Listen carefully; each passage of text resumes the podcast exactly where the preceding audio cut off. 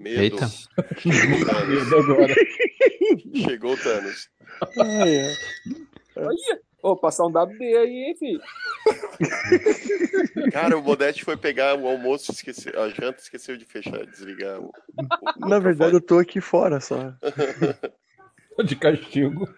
Amiguinho, um óleozinho no portão aí faz bem, tá? WD-40 tá valendo. hein?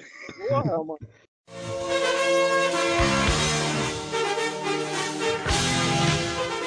Olá, amigos! Vocês estão ouvindo o podcast Whatever! Gritem, Whatever!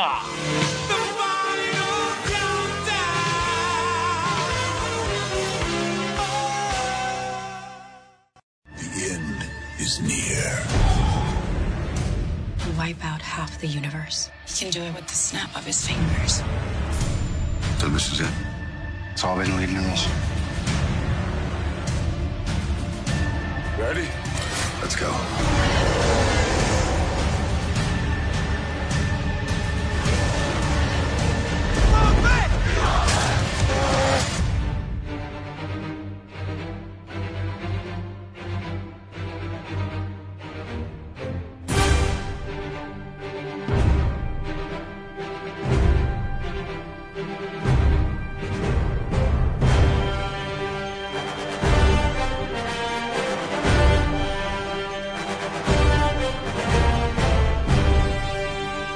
Podcast Hora vai começando, minha gente. E hoje vamos falar finalmente sobre o filme Vingadores Guerra Infinita, né? Esse filme que a gente passou aí uma vida inteira esperando acontecer e agora finalmente saiu. E a gente vai debater um pouco sobre ele. Meu nome é Marcelo Soares e para falar comigo sobre isso aqui está o senhor Luiz Modesto, E eu ainda acho que a primeira cena foi dirigida pelo Zack Snyder. o senhor Fernando Fonseca, Eu ainda acho que o Modesto não entende nada de cinema. o senhor Thiago Moura, Eu ainda acho que se fosse pelo Zack Snyder a cena ia ser chata, que não é o caso. e o senhor Alex Matos. Vida inteira, vida inteira, eu não tô esperando, não. Uns 10 anos só, velho. Essa é a vida inteira só dos filhos do povo, né? Daqui do blog da gente. Ah, Precisando me reproduzir também, cara. Não, deixa pra lá. Não, o mundo não merece outro Alex, não. Não aconselho. Pois então, a gente vai falar sobre Vingadores Guerra Infinita, nesse filme que juntou aí boa parte das produções e dos personagens, dos atores e tudo que tem na, na Marvel Studios. E eu queria começar primeiro aquela velha pergunta básica de o que, é que vocês acharam, primeiro panorama, né, geral, assim, do que vocês acharam do filme. Eu queria começar pelo Moro. Ó, eu, eu tenho que dizer o seguinte: esse filme ele já era bom antes de sair, agora que ele saiu, ele é ótimo. Vale lembrar que isso daí foi adiantado aqui no podcast Whatever quando a gente falou que não precisava nem de roteiro pra esse filme. Sim, esse filme é foda pra caralho. E você, Modesto, um panorama aí geral? Aquilo que eu sempre falo, eu meço pela reação das pessoas dentro do cinema, assim. E acabou o filme, a galera com aquele, o quê? Como assim? Acabou? Um filme que de 2 horas e 40 passa que parece que seja um trailer, é sinal de que é muito, muito bom. Muito bom. Muito bom mesmo. É foda. Fodaço. Eu concordo que ele, ele flui muito mais rápido do que 2 horas e 40. 2 horas e 40. Cara, não parece nem um pouco, então eu acho isso excelente toda vez que você tá vendo um filme, né? O pior sentimento dentro de um cinema é você olhar pro relógio pra saber que horas são. Esse daí não tem nada disso. Você fica lá de boa e tudo. Tem seus problemas? Tem. Cara, no geral, é foda. Eu já tinha falado, não precisa de um roteiro pra esse filme. Conseguiram botar lá, tipo, um fiapozinho de roteiro, deixar as pessoas loucas. Ah, olha, eu não olhei pro extintor de incêndio, pra saída do incêndio nenhuma vez. Isso significa que esse filme pra mim foi bom. Prendeu minha atenção pro, pelo tempo todo. Mas. Fiapo de roteiro, seu nariz, seu babaca. Que gratuito. Saudades, Cara, Alex. Inclusive, já pode começar por aí, de críticas, né, que fazem desse filme, é que o filme ele é muito simples, muito raso nesse sentido de roteiro, né? Que não aprofunda direito alguns personagens, que é uma coisa muito padrão, que não ousa eh, como filme e tal, né? O que é que vocês acham disso?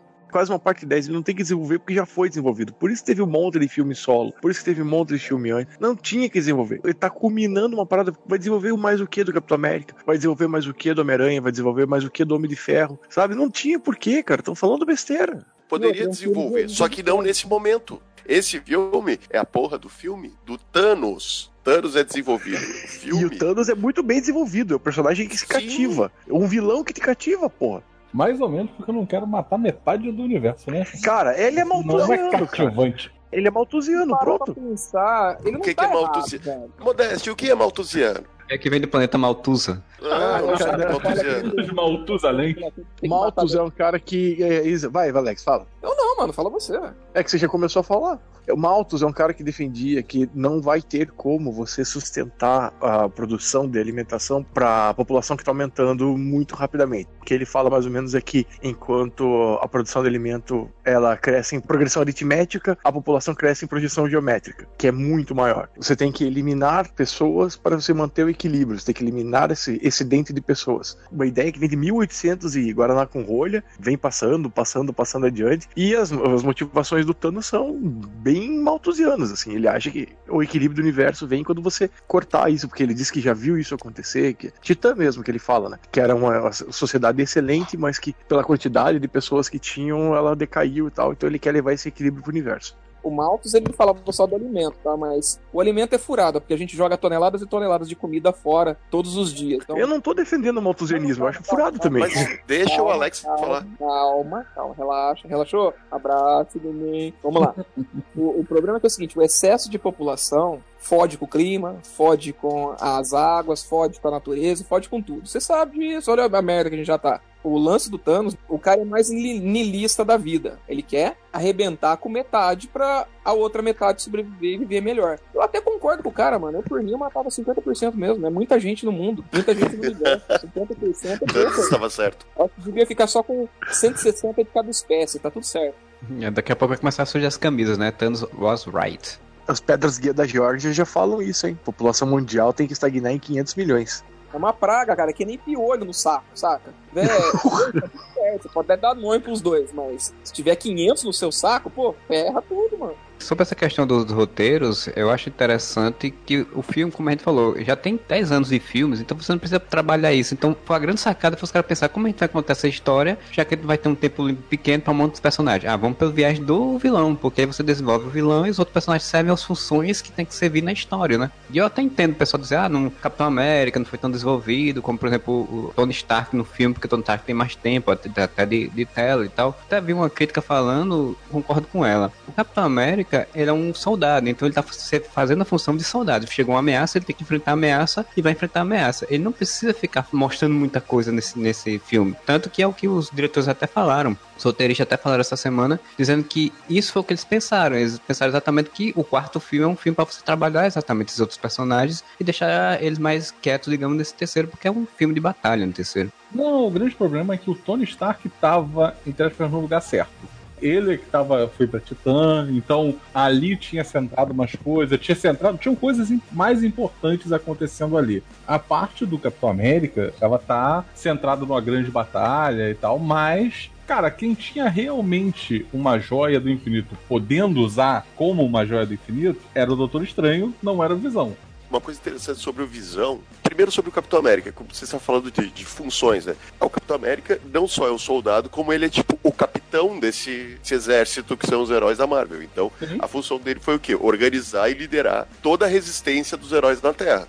Enquanto o Tony Stark, sabiamente, eles mandaram ele pra Titã junto com, com outros dois personagens. Porque, cara, fiar todo mundo em Wakanda não ia rolar, tá ligado? Então você tem essa, essa mini equipe no espaço, formado por metade dos Guardiões, mais o, o Homem de Ferro, o Homem-Aranha e o Doutor Estranho, foi uma saída inteligente pra caralho. Mesmo porque você separa as duas joias e faz com que uma joia esteja na- no lar do, do Thanos e a outra na Terra, né, cara? Pra ter o grande finale do Thanos chegando na Terra.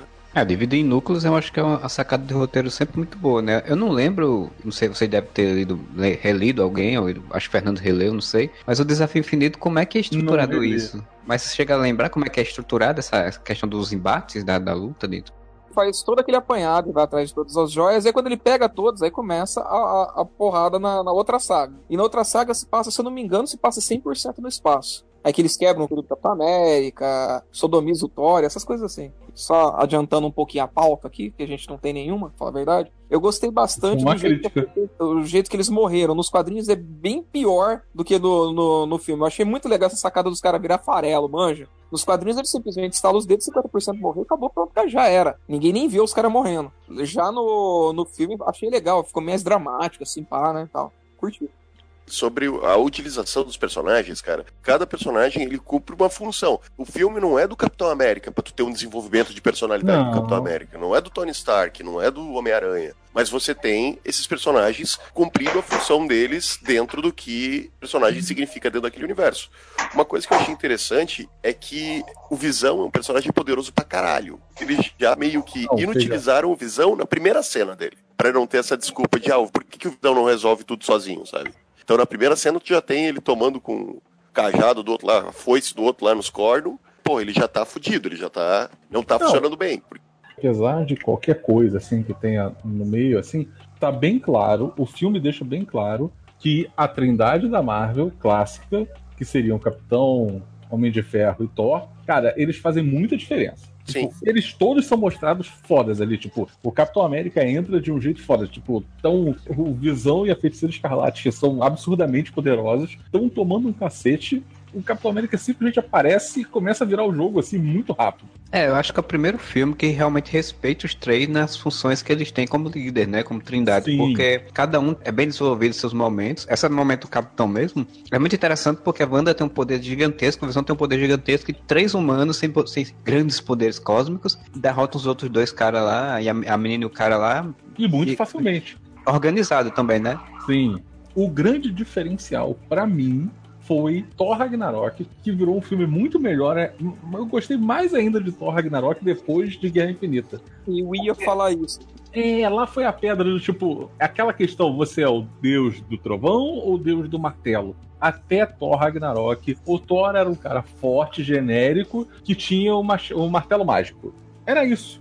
Como ele mudou de nível de poder corretamente pra esse filme, cara. É totalmente diferente o nível de poder se você comparar com os outros dois filmes dos Vingadores. E eu acrescento profundidade no personagem, porque no Sim. Ragnarok, pô, o Odin morreu. Foda-se, ele tá lá fazendo piadinha.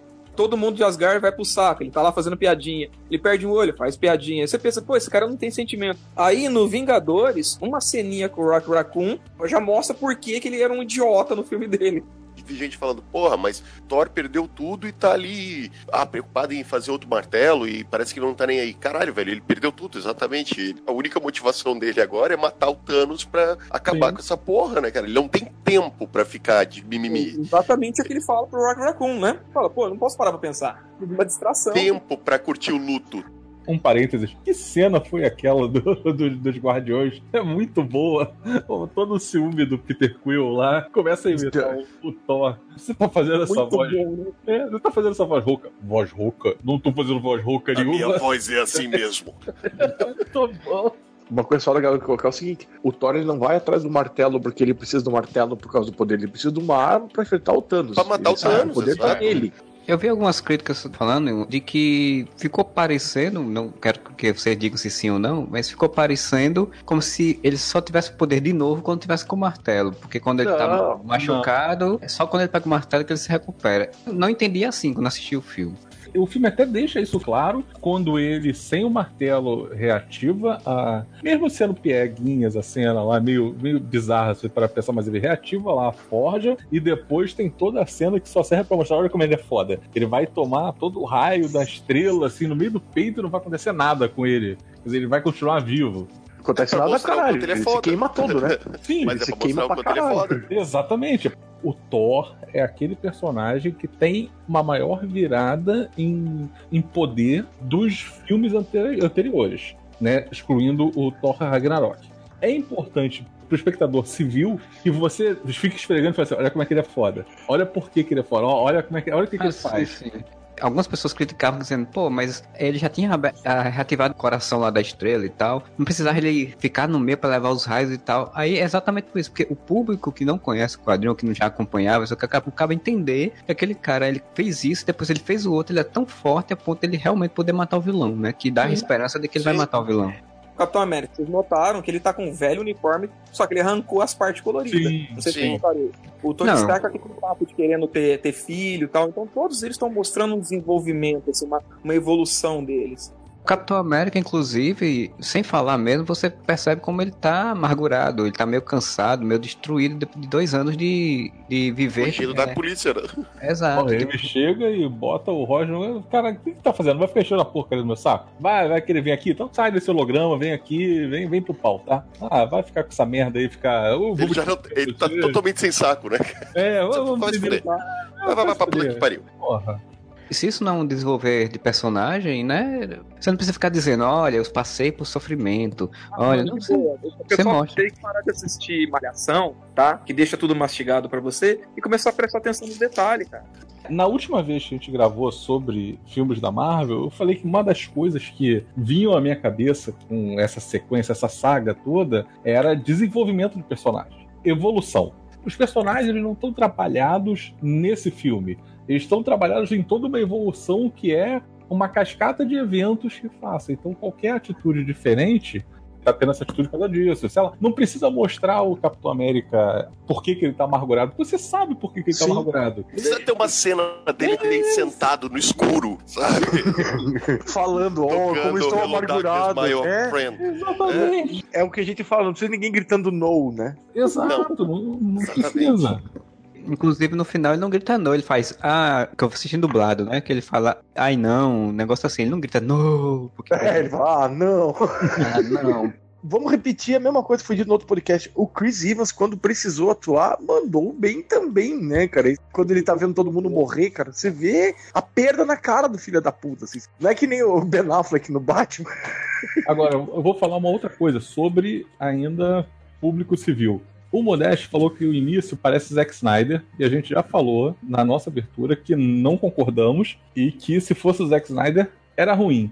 Mas, cara, que cinco minutos fodas. Colocam tudo. Colocam o Thanos já chegou, já destruiu a porra toda, ele é foda. E pra provar pra todos os civis, civis que ele é foda, ele pegou, vai pegar o Hulk na mão e vai botar ele no Cara, que cena do ali. caralho, velho. Que cena foda, velho. E o Loki Já- sendo Loki, né, cara? O. Loki já dando tombo, já querendo dar o tombo e se fudendo, né? É mais ou menos, assim, a parte do Loki, o único problema é que ele dá uma garoteada, né? Porque, Sim, assim, total. é- Mas ele é- fez o que ele faz o normalmente. discurso, mas o discurso dele tava ok. Mas quando ele já puxa a, a faca lá pra poder dar no pescoço do Thanos, ali ele deu uma garoteada. De redenção, cara. De redenção desde do, do Thor 2, né? Não, não, eu não tô discutindo. Eu, ô, ô, Moura, eu não tô discutindo isso. Eu tô dizendo que ele garoteou no plano ali, tipo, cara, ele é foda. E aí eu vou, vou trair o Thanos. Eu vou chegar ali e vou falar, pô, você tá precisando de um, de um cara pra te guiar na Terra? Eu posso te guiar, eu sou. O deus das, trafa- das trapaças e tudo, vou fazer aqui. Oh, puxei uma faca, vou, ah, vou dar no teu pescoço, porra. Não, e o Thanos mas- ainda fala, o teu fracasso? É, então assim, deu uma garoteada. Experiência é experiência. Mas se você for ver a cena, eu, eu revi o filme domingo. E se você for rever a cena, ele começa a frase dizendo: Ah, não, eu sou o Deus da trapaça, sei lá, faz, eu sou o filho de Odin. Chega, ele baixa o tom de voz, aí ele dá uma olhada assim pro Thor. O Thor É. faz aquela cara de não. Aí é quando ele tira a faca. Pra mim, aquilo tem muito cara de suicídio, assim, tipo, ele se matou pra não matar o Thor. Porque senão o cara ia matar o Thor se ele ficasse vivo. Eu entendi isso. Pareceu um movimento desesperado do Loki, assim, tipo, vou- é a minha última cartada. Eu não vou servir esse cara de novo. Eu, vou ter que De usar qualquer a única coisa que eu sei é. fazer, que é manipular os outros pra De- tentar a última cartada. Sim, assim, de é- qualquer maneira, são cinco minutos fodas. São cinco minutos que mostram quem, quem é o vilão, mostra qual é o, o plot da história, mostra o que, vai, o que vai acontecer, como é perigoso, como esse filme é diferente dos outros Ai. filmes da Marvel. E isso tudo antes de mostrar os créditos do filme, né? Antes de mostrar o logo do filme. E tem a cena mais corajosa do filme, corajosa, corajosa mesmo, que é exatamente a morte do Loki. Cara, Pela pesado pra popularidade. caralho. Pela popularidade do personagem. A Marvel mostrou que vilões quebram o pescoço. A morte do Heimdall, ah, beleza, ok, sabe? Ninguém se importa muito. Não, como ninguém se importa?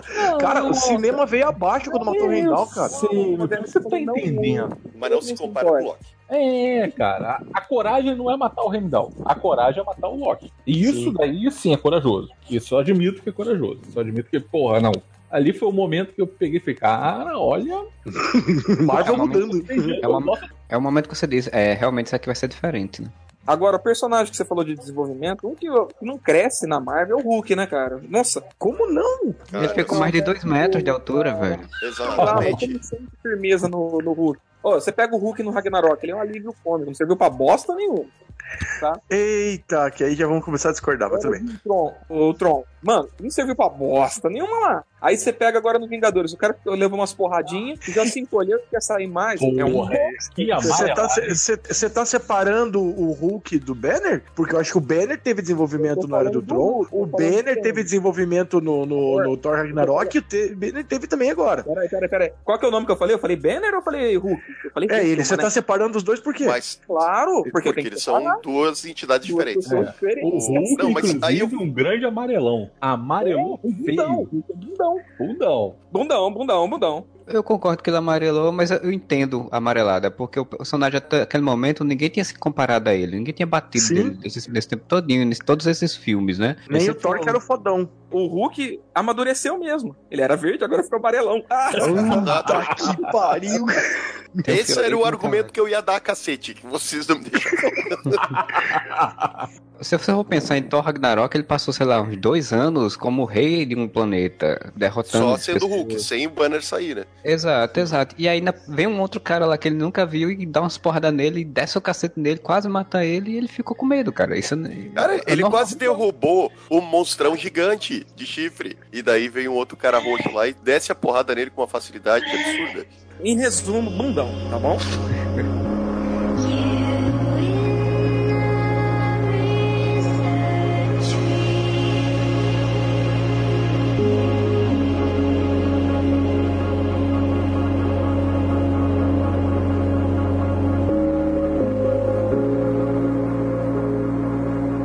Interessante é assim, ó, pra mim, o quanto esse filme, cara, ele fica citando pequenas coisas, formando cenas espelho com outros filmes da Marvel. Velho, que coisa sensacional quando você tá vendo aquela cena tensa pra cacete, com o Loki sob a mira de todo mundo, o Thor todo preso lá nas ferragens, o Loki larga um But we have a Hulk. E o Hulk aparece, cara. Cara, isso é Sim. muito foda, tipo, citando o que ele escutou do, do Homem de Ferro no primeiro Vingadores, né? Ou a outra cena lá em que o Thor tá falando, ah, nós somos os... Ving- Eu sou dos Vingadores. Quem são os Vingadores pros Guardiões, né? Ah, são os heróis mais poderosos do mundo, da Terra.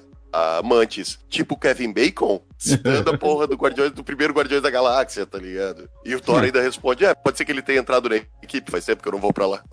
Ah, e o filme é antigo, não vai esquecer da estação. Tem aquele filme antigão lá, o Alien. Sim, sim, sim. Os filmes dos irmãos russos na Marvel, eles são mais pesados do que. Sim. São mais densos do que os outros filmes, né? Capitão América, Soldado Invernal, Guerra Civil. E esse eles têm um tom mais sóbrio do que os outros filmes da Marvel. Só que mesmo assim, os irmãos russos não pegaram e fizeram, ah, não, como aqui é sombrio e realista, Guardiões não vão mais ser do jeito que eles eram. O humor que vem, vem dos personagens certos da forma certa. O Drax exemplo, invisível. Essa cena é super densa ali, quando a Gamora tá pedindo pro, pro Star-Lord matar ela, caso o Thanos consiga capturar ela, né? E a cena é toda tensa, só que assim, ah, mas daí vem uma piadinha pra quebrar. Sim, mas a piada não vem da cena, vem de um outro personagem fazendo uma coisa que ele faria. Pô, é muito engraçado, cara, aquela quebra de, de tensão com o Drax. Há quanto tempo você tá aí? Uma hora. Eu só acho que ela se alonga. É, eu também acho. Aquele finalzinho da Mantis eu adoro, cara. Oi, Drax! Até isso legal, mas o meio da cena eu não. Eu acho. Quando ele ah, tá comendo comendo salgadinho. pipoca, É. Como é que você vai se manter invisível? Bem devagar. Ah, eu gostei pra caralho. Porque assim, aquela coisa, tem algumas outras piadas no filme que tem um pouco isso também, né? Que já é até comum no- nos filmes da Marvel, essas piadas que exageram, se alongam um pouquinho demais. Mas nesse eu acho que é o filme que menos tem isso, assim, é o que consegue mais exatamente botar um humor certinho, bem encaixado, sem ter essa gordura na piada, né? Um exemplo pra mim é o Doutor Estranho. Tem momentos engraçados com o Doutor Estranho, mas de uma forma muito mais orgânica, ou muito mais natural do que as piadas do filme dele solo. Assim, No sim. filme dele solo, ele, ele tava te usando churrasco, né? Fazendo É, piadinha. exagerado. Não sei o que, exagerado. Aqui não, velho. As piadas vão em cima exatamente da estranheza de ter alguém místico no meio dessa parada. Como ele não é um personagem piadista, né? Esse filme resolveram que ele não era um personagem piadista. Ele serve de contraponto, né? O Stark é o piadista, já tem o, o, o Star-Lord, já tem o, o Homem-Aranha e tal. Então ele serve de contraponto. Ele já estabelece isso logo no início, né? Que tipo, o Stark fazendo um monte de palhaçada lá e ele falando, você é um boçal. Inclusive, vamos aproveitar, já que a gente tá falando de Doutor Estranho. Naquela cena logo no início, você tem a apresentação do vilão, do Thanos, e tem a Ordem Negra, que são os asseclas do Thanos que vão estar lá. Quando começa a porradaria na Terra, você tem aquele anão negro lá, que pra mim é um genérico. Mas assim, o Fáustio é um personagem muito maneiro. Sim. É, muito bom. Que ele é o único praticamente que fala, os diálogos dele são bons e o poder dele é muito maneiro. Tudo que ele faz, assim, como ele usa poder, como ele luta com as pessoas na Terra é muito bom, cara. Desdenhoso, assim, arrogantão, Sim. legal. Poderoso mesmo, olha só. Vai tacar, eu vou fazer assim, eu sou foda. Ele é tão arrogante no poder que ele joga pra, pra longe o próprio companheiro de luta, né? Sim, que ia bater nele, né? É. Essa cena é muito legal também, né, cara? Começa muito bem com a piadinha do Wong e do Doutor Estranho. Cara, eu já falei isso. Eu adoro as cenas da Marvel quando eles botam os personagens fazendo coisa cotidiana. Discutindo sobre sanduíche. E o preço do dinheiro, o valor do dinheiro. Você não tem dinheiro? Ele não. Eu prefiro ver as coisas metafísicas. Eu tenho rúpias. Pedir pro cara fazer um, é, pedir pro cara fazer um sanduíche metafísico pra você. Inclusive, essa cena é uma piada, mas ela tem uma frase importantíssima pro filme. Porque é quando o Wong diz, olha, as- é, ele não se preocupa com as coisas materiais, mas as coisas espirituais, né? Com além disso, né? E é exatamente o que o Doutor Estranho faz lá na frente. Desapega, ele desapega do material da- de estar vivo pra poder fazer uma coisa melhor, pra um, um bem melhor, que é mais ou menos isso que o Wong tá falando. Só voltando Sim, pro vilão, eu queria só comentar um- uma coisinha. Quando vocês leram a saga Infinito, que leram as sagas que tem a, a- os filhos A de Thanos, a Ordem Negra, cara, tá certíssimo, assim, cara. O Anão Negro é só aquilo mesmo, assim. Corvus Glaive é um personagem que podia ter desenvolvido um pouquinho mais, mas também não dá pra pedir mais isso por causa de tempo. Mas o Corvus Glaive é daquele jeito, a próxima meia-noite daquele jeito, o Falso de Ébano também. Pô, eu achei muito bom, cara. E pra ser personagens que são só efeitos especiais, quase, cara, assim, quase não tem muita coisa, eles ficaram críveis. Como É, isso é um Thanos também. Isso é um ponto importante, cara. Uma coisa que me incomoda normalmente em filme é personagem digital. O Hulk, o Hulk tu releva porque é o Hulk, né, cara? Quando metem um personagem digital ali no meio, velho, sempre me parece Roger Rabbit. Parece que tem um desenho animado ali no meio dos. Como o Steppenwolf. Ah, Bom, o Steppenwolf não é nem o Roger Rabbit, é um vilão do PlayStation 2, né? Aí, caralho, velho, o Thanos, 30 segundos assistindo a parada, você esquece completamente que ele é digital, cara. Ele parece uma pessoa, cara. Ele é muito real, ele é muito bem feito. Ele é expressivo, velho. Tu vê os poros da cara do personagem, tu vê a cara Do Josh Brolin. ali, tu vê a cara do Josh Brolin O ali. tempo todo. Você pode ver que o Thanos, que a gente viu rapidamente nos outros filmes, em participações pequenas, ele não era tão realista, né? O CGI dele não era tão bom. E ele era aquele vilão, tipo, uah, ah, ah, eu vou Pois é. destruir o universo. Isso que eu ia falar, E assim, ele, ele fica até um certo contraditório, né? Porque, por exemplo, no- naquela cena que ele que é a cena pós-crédito, que ele vai pegar a joia, a joia, a manopla dentro de um cofre, ele tá exatamente esse vilão galhofa, né? Tipo, ah, agora eu vou fazer do Uah, meu jeito. ah. E aqui, velho, a interpretação do Josh Brolin, ele não se altera em momento algum. Ele tá falando sempre de uma forma serena, tá ligado? Ele é um homem com é uma que- missão. Tá, mas É, tem ele- uma cena que você vê ele saindo um pouco do controle, que é quando, quando rola a parada com a Gamora. Assim, só, quando precisa, só. né? E por- sim, quando precisa. E aí o Josh Brolin também manda muito bem, né? Quando eu digo que se descontrola, é fazer aquele. é exatamente o ah, ah, ah, eu sou o vilão do mal e vou. Não, isso não rola. tudo." É um vilão que fica gritando, né? Exageros visuais pra, pra mostrar que é vilão, né? Ele não precisa, ele Isso. realmente. É, é, ele não é um vilão. Matou metade do Sim, mas- universo. ele é um mas vilão. Por, mas- um, por um motivo. Mas pra ele, ele não é o vilão. Pra ele, ele continua Exatamente. o herói ali, tipo. Mas é, o melhor é a conversa vilão- em Titã. Aquele vilão que não acha que é vilão, cara. O melhor vilão é esse. Eu acho que ele é um herói, na verdade, pra falar a verdade, eu concordo com ele. Pronto, Em Titã, é, em Titã ele fala isso. Ele fala, cara, aqui deu essa merda aí, velho. Alguém tem que certo. fazer algo. Alguém tem que É, fazer é. algo. Eu vou fazer. Outra coisa, ele É quase justo. aquela questão de ponto de vista, né? Ele mata rico, pobre, não interessa. É tudo por É, ele, ele é bem, ele é bem socialista. Democrático. Olha, vou matar todo mundo. Eu propus que matasse todo mundo, independente de raça, cor, credo, É aleatório. de religião, dinheiro, tudo. E não se preocupe, metade da humanidade ainda vai restar depois disso tudo, ele fala. Por isso que em Titã ninguém aceitou, né? Porque as pessoas não queriam que fosse aleatoriamente e, e provavelmente queriam por grupos e tal. Pois e é. sem contar que no final do filme aparece Thanos retornará, né? Não aparece os Vingadores. Sim. É, o que prova Cara, que o filme é do cara Thanos. que- A cara que ele fez, a hora que ele, pô, que ele estala o dedo e vai embora, ele senta lá no banquinho dele na, sei lá na onde ele senta ali, senta, faz aquela cara de. "Ah", tá Na fazenda. E agora o que, que eu vou Foi- fazer? Vou assistir novela. Hashtag Ele curtir acaba. feriadão. Ele consegue cumprir o objetivo dele. Porque todos os filmes assim de herói, você fica naquela ameaçinha. Ah, vou devorar o planeta. Ah, eu vou destruir o planeta. Ah, vou não sei o que. Não, mano, matou metade do universo. O que ele falou que ia fazer, ele fez. Pronto, acabou, mano. Sabe aonde que você vê? Em que filmes que você vê o vilão vencendo? Nos filmes Ah. dos irmãos russos na Marvel, cara. o Zemo venceu no final. O Zemo O Zemo venceu. venceu no final de Guerra Civil. Ele Positivo. conseguiu separar os Vingadores. A ele Hydra venceu de alguma forma. É. Derrubou a Shield. então, o Capitão América resolveu o micro problema dele ali, no Soldado Invernal. Acabou a Shield. Então a Hydra conseguiu o que queria. O Zemo foi preso no final, mas ele separou os Vingadores. Conseguiu Isso dá uma profundidade muito maior pro vilão e pra história em si, né, cara? É, Chega a ser diferente pela questão épica que ele tem. Então, ele brinca exatamente com o conceito que a gente tem, né? O público em geral, não só a gente que já viu os outros filmes, é, sei lá, o público, como a gente chama de civil, de que o vilão sempre vai perder porque os heróis sempre vão ganhar, né? Então, isso é que é a grande sacada do filme, que é Sim. que deu o grande reviravolta e as pessoas ficarem loucas. Assim, porra, nossa senhora, não acredito que aconteceu isso. Porque eu- você não é acostumado a ver o vilão ven- vencer. E é isso que faz muita gente estranhar e achar que o filme é ruim. Nesse 50% Não, não tem ninguém achando que o filme é ruim. Só os Cara, tem um monte de gente falando, falando que esse final estragou tudo, o filme tá vendo bem, o final estragou. Quem falou que, que achou ruim foram pessoas que são muito dedicadas a outra editora, né? Isso sim eu concordo que eu É vi. verdade. uma surpresa pra mim foi o seguinte: os 50% das pessoas que morrem, as pessoas que morrem nesse 50%, porque eu pensei, pô, o Capitão América, o contrato do cara tá vencendo, do Homem de Ferro também, então esses caras ele vai limar, né? Vai ter um, tipo, de um reboot da Marvel. Não, mano, ele mata o Homem-Aranha, mano, que vai ter Cara, Homem-Aranha. E que cena O- foda. Vai tomar no cu, cara. Não, Eu- o Tony já- Stark tá já vamos- no planeta, Já velho. vamos pro arrebatamento? Não, não, não. arrebatamento.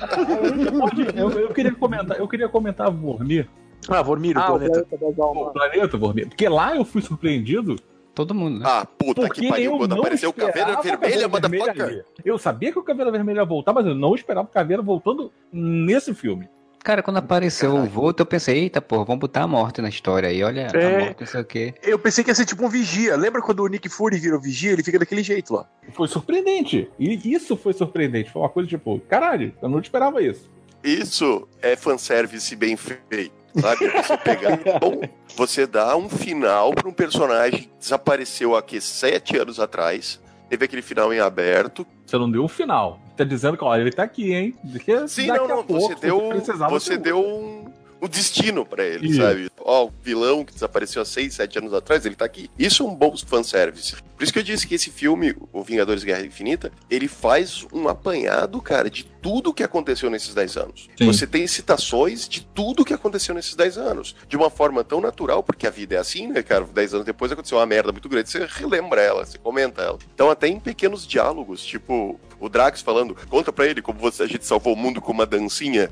O Tony Stark falando que tinha feito cirurgia de Ferro 3, né? Que não tinha citado até Exatamente. agora. Sim. E o pessoal falava muito, né? Ah, mas o Guerra Civil jogou fora o que aconteceu em Homem de Ferro 3, porque ele tá lá com o negócio do peito de novo. Aí tem uma explicação. A Pepper Potts falando, ah, isso aí, tu não precisa mais usar isso no peito. Ele, ah, mas se aparece alguma coisa aqui, eu tô com isso aqui. E daí tu descobre que a armadura sai dali, né? É só dizer que não tem desenvolvimento. Você fala, mostra, reforça como ele é uma pessoa preocupada com a segurança o tempo todo, como a gente já Sim. falou em vários podcasts, né? Mesmo que não precise, ele tá ali com uma coisa nova que ele criou e 24 horas, né? Ah, e o lance do, do Thanos.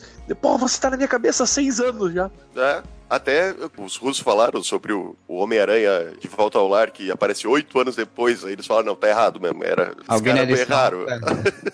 Alguém da edição não sabe fazer conta. Perdoa o pessoal de humanas. Exatamente. Por mais que não tenha esse desenvolvimento tão grande em cima dos personagens que não precisava, eles estão lá do jeito que é pra eles serem, cara. O Star-Lord ainda é aquele cara meio bobo, meio adolescente, ad- grande, sabe? O, Meio bobo é bondade a sua. Era muito bobo. né? O adolescente no corpo de adulto, né? Porra, tem 13 anos ele, no máximo. Tanto que ele se dá super bem com o Homem-Aranha, né? Eu adorei aquela cena que o Homem-Aranha fica fazendo referência pop o tempo todo, né? Ele fala de Alien, fala, cara, quando aparece amantes, não bota ovos em mim, não bota ovos em mim. Não, o, o- melhor é. Pô, quem fala lá de futebol, você, ah, eu conheço esse filme. Ah, ainda é o melhor filme de todos os tempos. Nunca foi o melhor filme. Nunca foi o melhor filme de todos os tempos. O Tony Stark vira pra ele. Olha só, cara, que cena massa. Eles estão em outro planeta, esperando o Thanos, e o Tony Stark vira. Você tá proibido de fazer referência à cultura pop dessa viagem. Depois o Star-Lord faz uma e ele fala, porra, não fica botando pilha nesse moleque, cara. Ó, agora, novo." outra, uma, outra coisa, uma outra coisa que eu acho muito legal a gente comentar é assim: são usos de poderes. O lance lá em lugar nenhum com a, a joia, A da, joia da realidade realidade. é muito maneira. Maravilhoso. No Maravilhoso. gibi nunca teve isso, cara. No É gibi não teve uma cena assim. Cara, Titã, o que foi aquela luta de poderes combinados? Cara, que luta foda! Sensacional! Inclusive com o Doutor Estranho, os poderes que nunca tinha usado ainda. Chute, chute Pode- com magia, soco mágico! Inclusive, inclusive o Doutor Estranho usa aquelas faixas de Citorak, né? Que todo mundo falava Sim, aí que ele não teve no sim. filme dele e tal, e agora ele tava usando, usando outros poderes até. Isso mostra a fluidez, né? Acho que é como eu vi alguém falando que a gente só viu isso em filme de super-herói direito, assim, digamos, em Guerra Civil e numa cena de X-Men Dias de um Futuro Esquecido, em que os personagens todos lutavam juntos ao mesmo tempo usando os poderes, né? E isso ficou muito bem dirigido, né? Mostrou que os caras sabem fazer. No Ultron tentou fazer, mas ficou uma bosta. Né? Ficou, não. No Ultron eu gosto da primeira cena, que eles estão invadindo a, a base da Hydra. Todos eles fazendo uma coisa diferente pra chegar até a base. E eu gosto muito que o Capitão América tá andando de moto, ele dá um mortal pra frente na moto, segurando no guidão e varia a moto na, na cara dos soldados. Mas essa cena do, de Titã é a melhor cena de ação do filme, cara. Que cena de armadura é aquela do Stark? porra. Que overpowerizada foda que deram nela. Nossa, o Proton Cannon que se expande, né, cara? Porra. Sai três trocinhos em cada lado. Parece aquela nave do mil, mil- 1941, aquele joguinho Cara, lá que vai acoplando bom. outras naves do lado. Eles conseguiram botar o, o Strams do quadrinho sem ser o Strams, né? E, e ficou, ficou muito bom. Ficou Inclusive- melhor que os Tramis do filme. E inclusive na própria coisa do Homem-Aranha, né? Que todo mundo falava da roupa, que não sei, vai ter outra roupa, aquela roupa dos quadrinhos, e ela é muito funcional, funciona direito, não é. eu, eu faço, eu faço um, um adendo sobre a roupa do Homem-Aranha, porque eu quero deixar claro que eu odeio essa roupa do Homem-Aranha, cheia de papagaiadas. Eu não suporto aquelas patas saindo assim, mas no filme não me incomodou. No filme eu gostei, no filme eu achei fluido, assim. Inclusive, quando ela aparece a primeira vez, que é quando ele vai tentar segurar lá o Doutor Estranho, ele fala, que é isso? Que diabo, de onde vem isso? Do nada, né? Cara, é muito legal. E que interessante como eles vão eliminando cada um dos membros da Ordem Negra. Convenhamos que a Tropa Nova é a coisa mais bosta que tem no, no- no Sim, universo. sim. Se você for Bom. falar de defender alguma coisa, né? A tropa nova Mas foi fala. eliminada com uma linha de, de roteiro, né? Em Titã tem as naves da Tropa Nova caídas lá. Eles são muito bosta, cara. Quando o, o- o Star-Lord e os Guardiões deram a joia lá pra Close, dizendo agora vocês protejam, ele se fodeu, cara. Esses bosta não vão proteger merda nenhuma. Não, quase não conseguiram impedir que o Ronan destruísse o planeta. Aliás, não impediram, né? Quem impediu foi Não o. Star-Lord, pô. Pois é. É quase tão inútil quanto o Hulk nesse filme. Porra, vocês vão ficar no pé do Hulk mesmo, cara. O pé do Hulk, ele correu, bundão, não tem como ficar no pé dele. O Banner se divertindo com a armadura. Caralho, é como ser o Hulk sem ser o Hulk. Criaram isso pra poder desenvolver o Banner, né? Porque o Banner, Sim. Ele acaba fazendo coisas que ele nunca tinha feito em nenhum filme, né? Ele vai pra ação. Tanto que ele tem uma cena quando o Hulk não quer sair pela última vez lá, aí ele vai e faz, ah, então fica aí, seu desgraçado, que eu vou me virar sozinho nessa merda. E sai, e sai arregaçando os cara, o cara, né? Então é uma forma de desenvolver, né?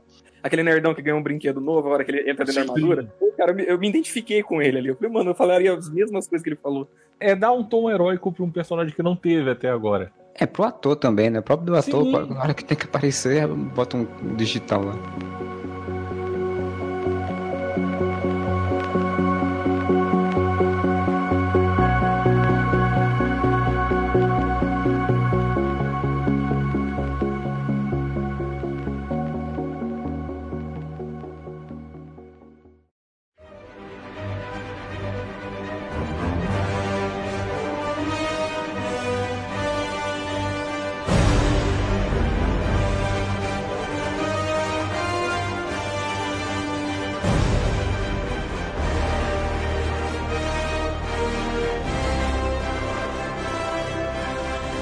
Uma das coisas que me incomodou nas joias foi porque, assim, eu não queria que fosse aquela criação das joias, Big Bang explodiu e- lançou as joias no universo, sabe? E aí você fica sem saber por que as joias foram parar em tais lugares. Mas, Marcelo, tanto que não foi por acaso que tinha um templo pra Joia da Alma.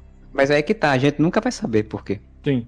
É, mas Então, tem nos quadrinhos, é qual que é a origem? Eu não sei. A origem é essa, mas a Joia da Alma não tava ali. Tava o Alto Evolucionário usando o Adam Rock. Não, a origem dos quadrinhos não é essa do filme, que foi o Big Bang É, que eu ia criou. dizer, não é? Não é isso que tá no Desafio Infinito? Não, a origem dos quadrinhos foi que uma, uma raça antiga criou essas joias, os anciões. E aí. Natural eles quererem dar uma simplificada, né? Não, eu concordo, mas aí você chega em Vormir, que tem um templo. Eu achava que a joia era aquela luz brilhante no céu gigante, que era o sol. E aí tem todo um sacrifício, negócio, e joga a menina, depois dá um brilho branco, ele já aparece com a joia na mão. Eu senti falta disso, né? Dessa construção. A joia tava onde naquele, naquele lugar? Como é que foi isso? Por quê? A não ser que eles trabalhem isso no próximo filme, porque né, eu acho que a joia da alma vai ser muito importante no próximo filme. Sim.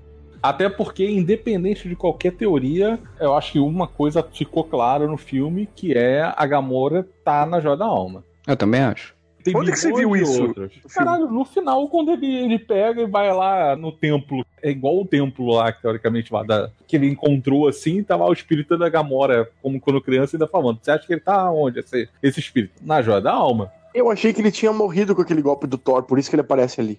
Pra mim ali era um a universo que tem dentro da joia da alma, né? As cores todas, lembram muito Isso. disso. Então, e aí ela tá pequenininha porque a alma dela é de criança, né? A alma de criança, a parte pura dela e tal. E isso eu acho que no quarto filme é, eles possam utilizar como uma forma de tentar dar uma consciência a ele de que ele fez uma merda.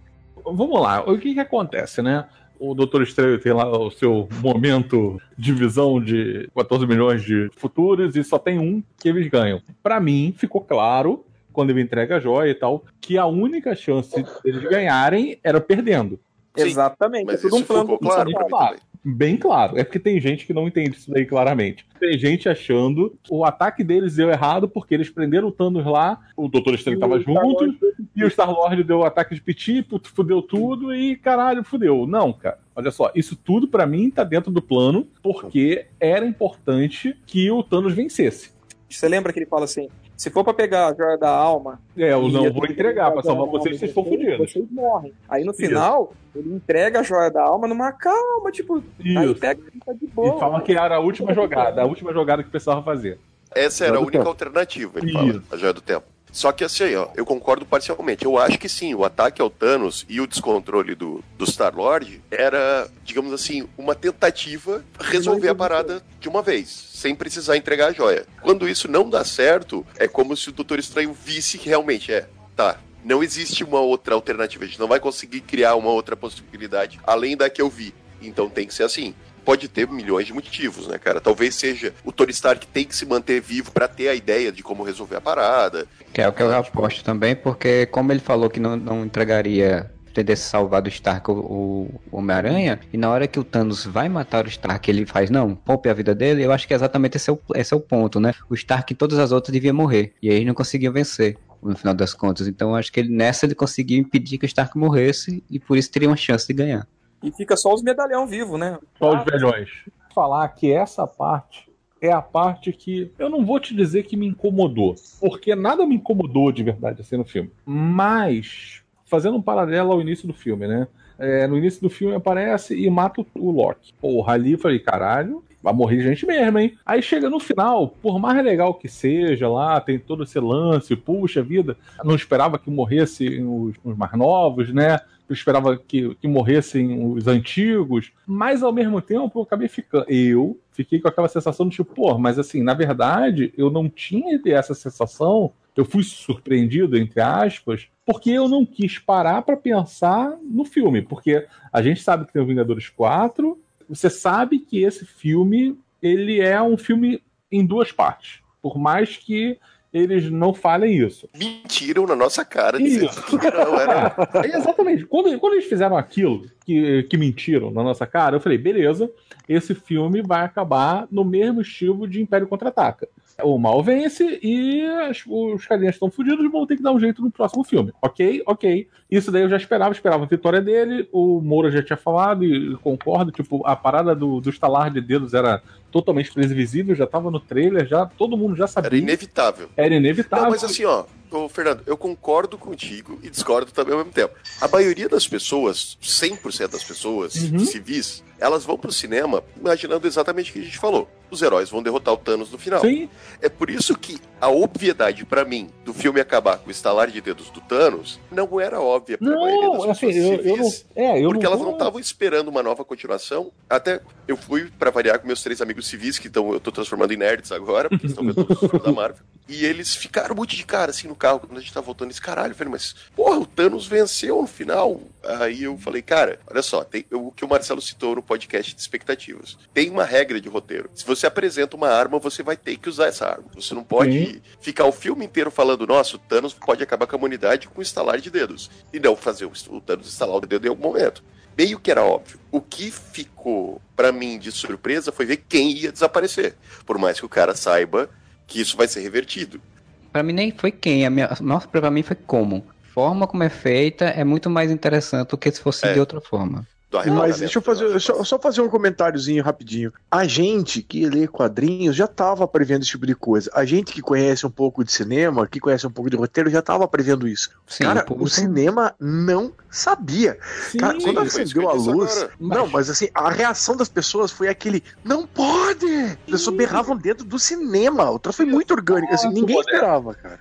Caraca, se alguém vai ter que se sacrificar e morrer em sacrifício, vão ter que ser os heróis mais velhos Pra poder ter a mudança. Cara, é exatamente isso que ele propõe pro quarto filme, essa oportunidade. Cara, os heróis novos já estão todos de escanteio, eles vão voltar no, voltar no final, e agora vamos fazer a ação dos heróis antigos se sacrificando, pode morrer ou não, mas fazendo o ataque para poder reverter tudo, e aí a gente vai seguir com a história a partir disso daí, ok? É isso. Se eu tivesse parado pra pensar, dava pra prever que alguma coisa do gênero podia acontecer.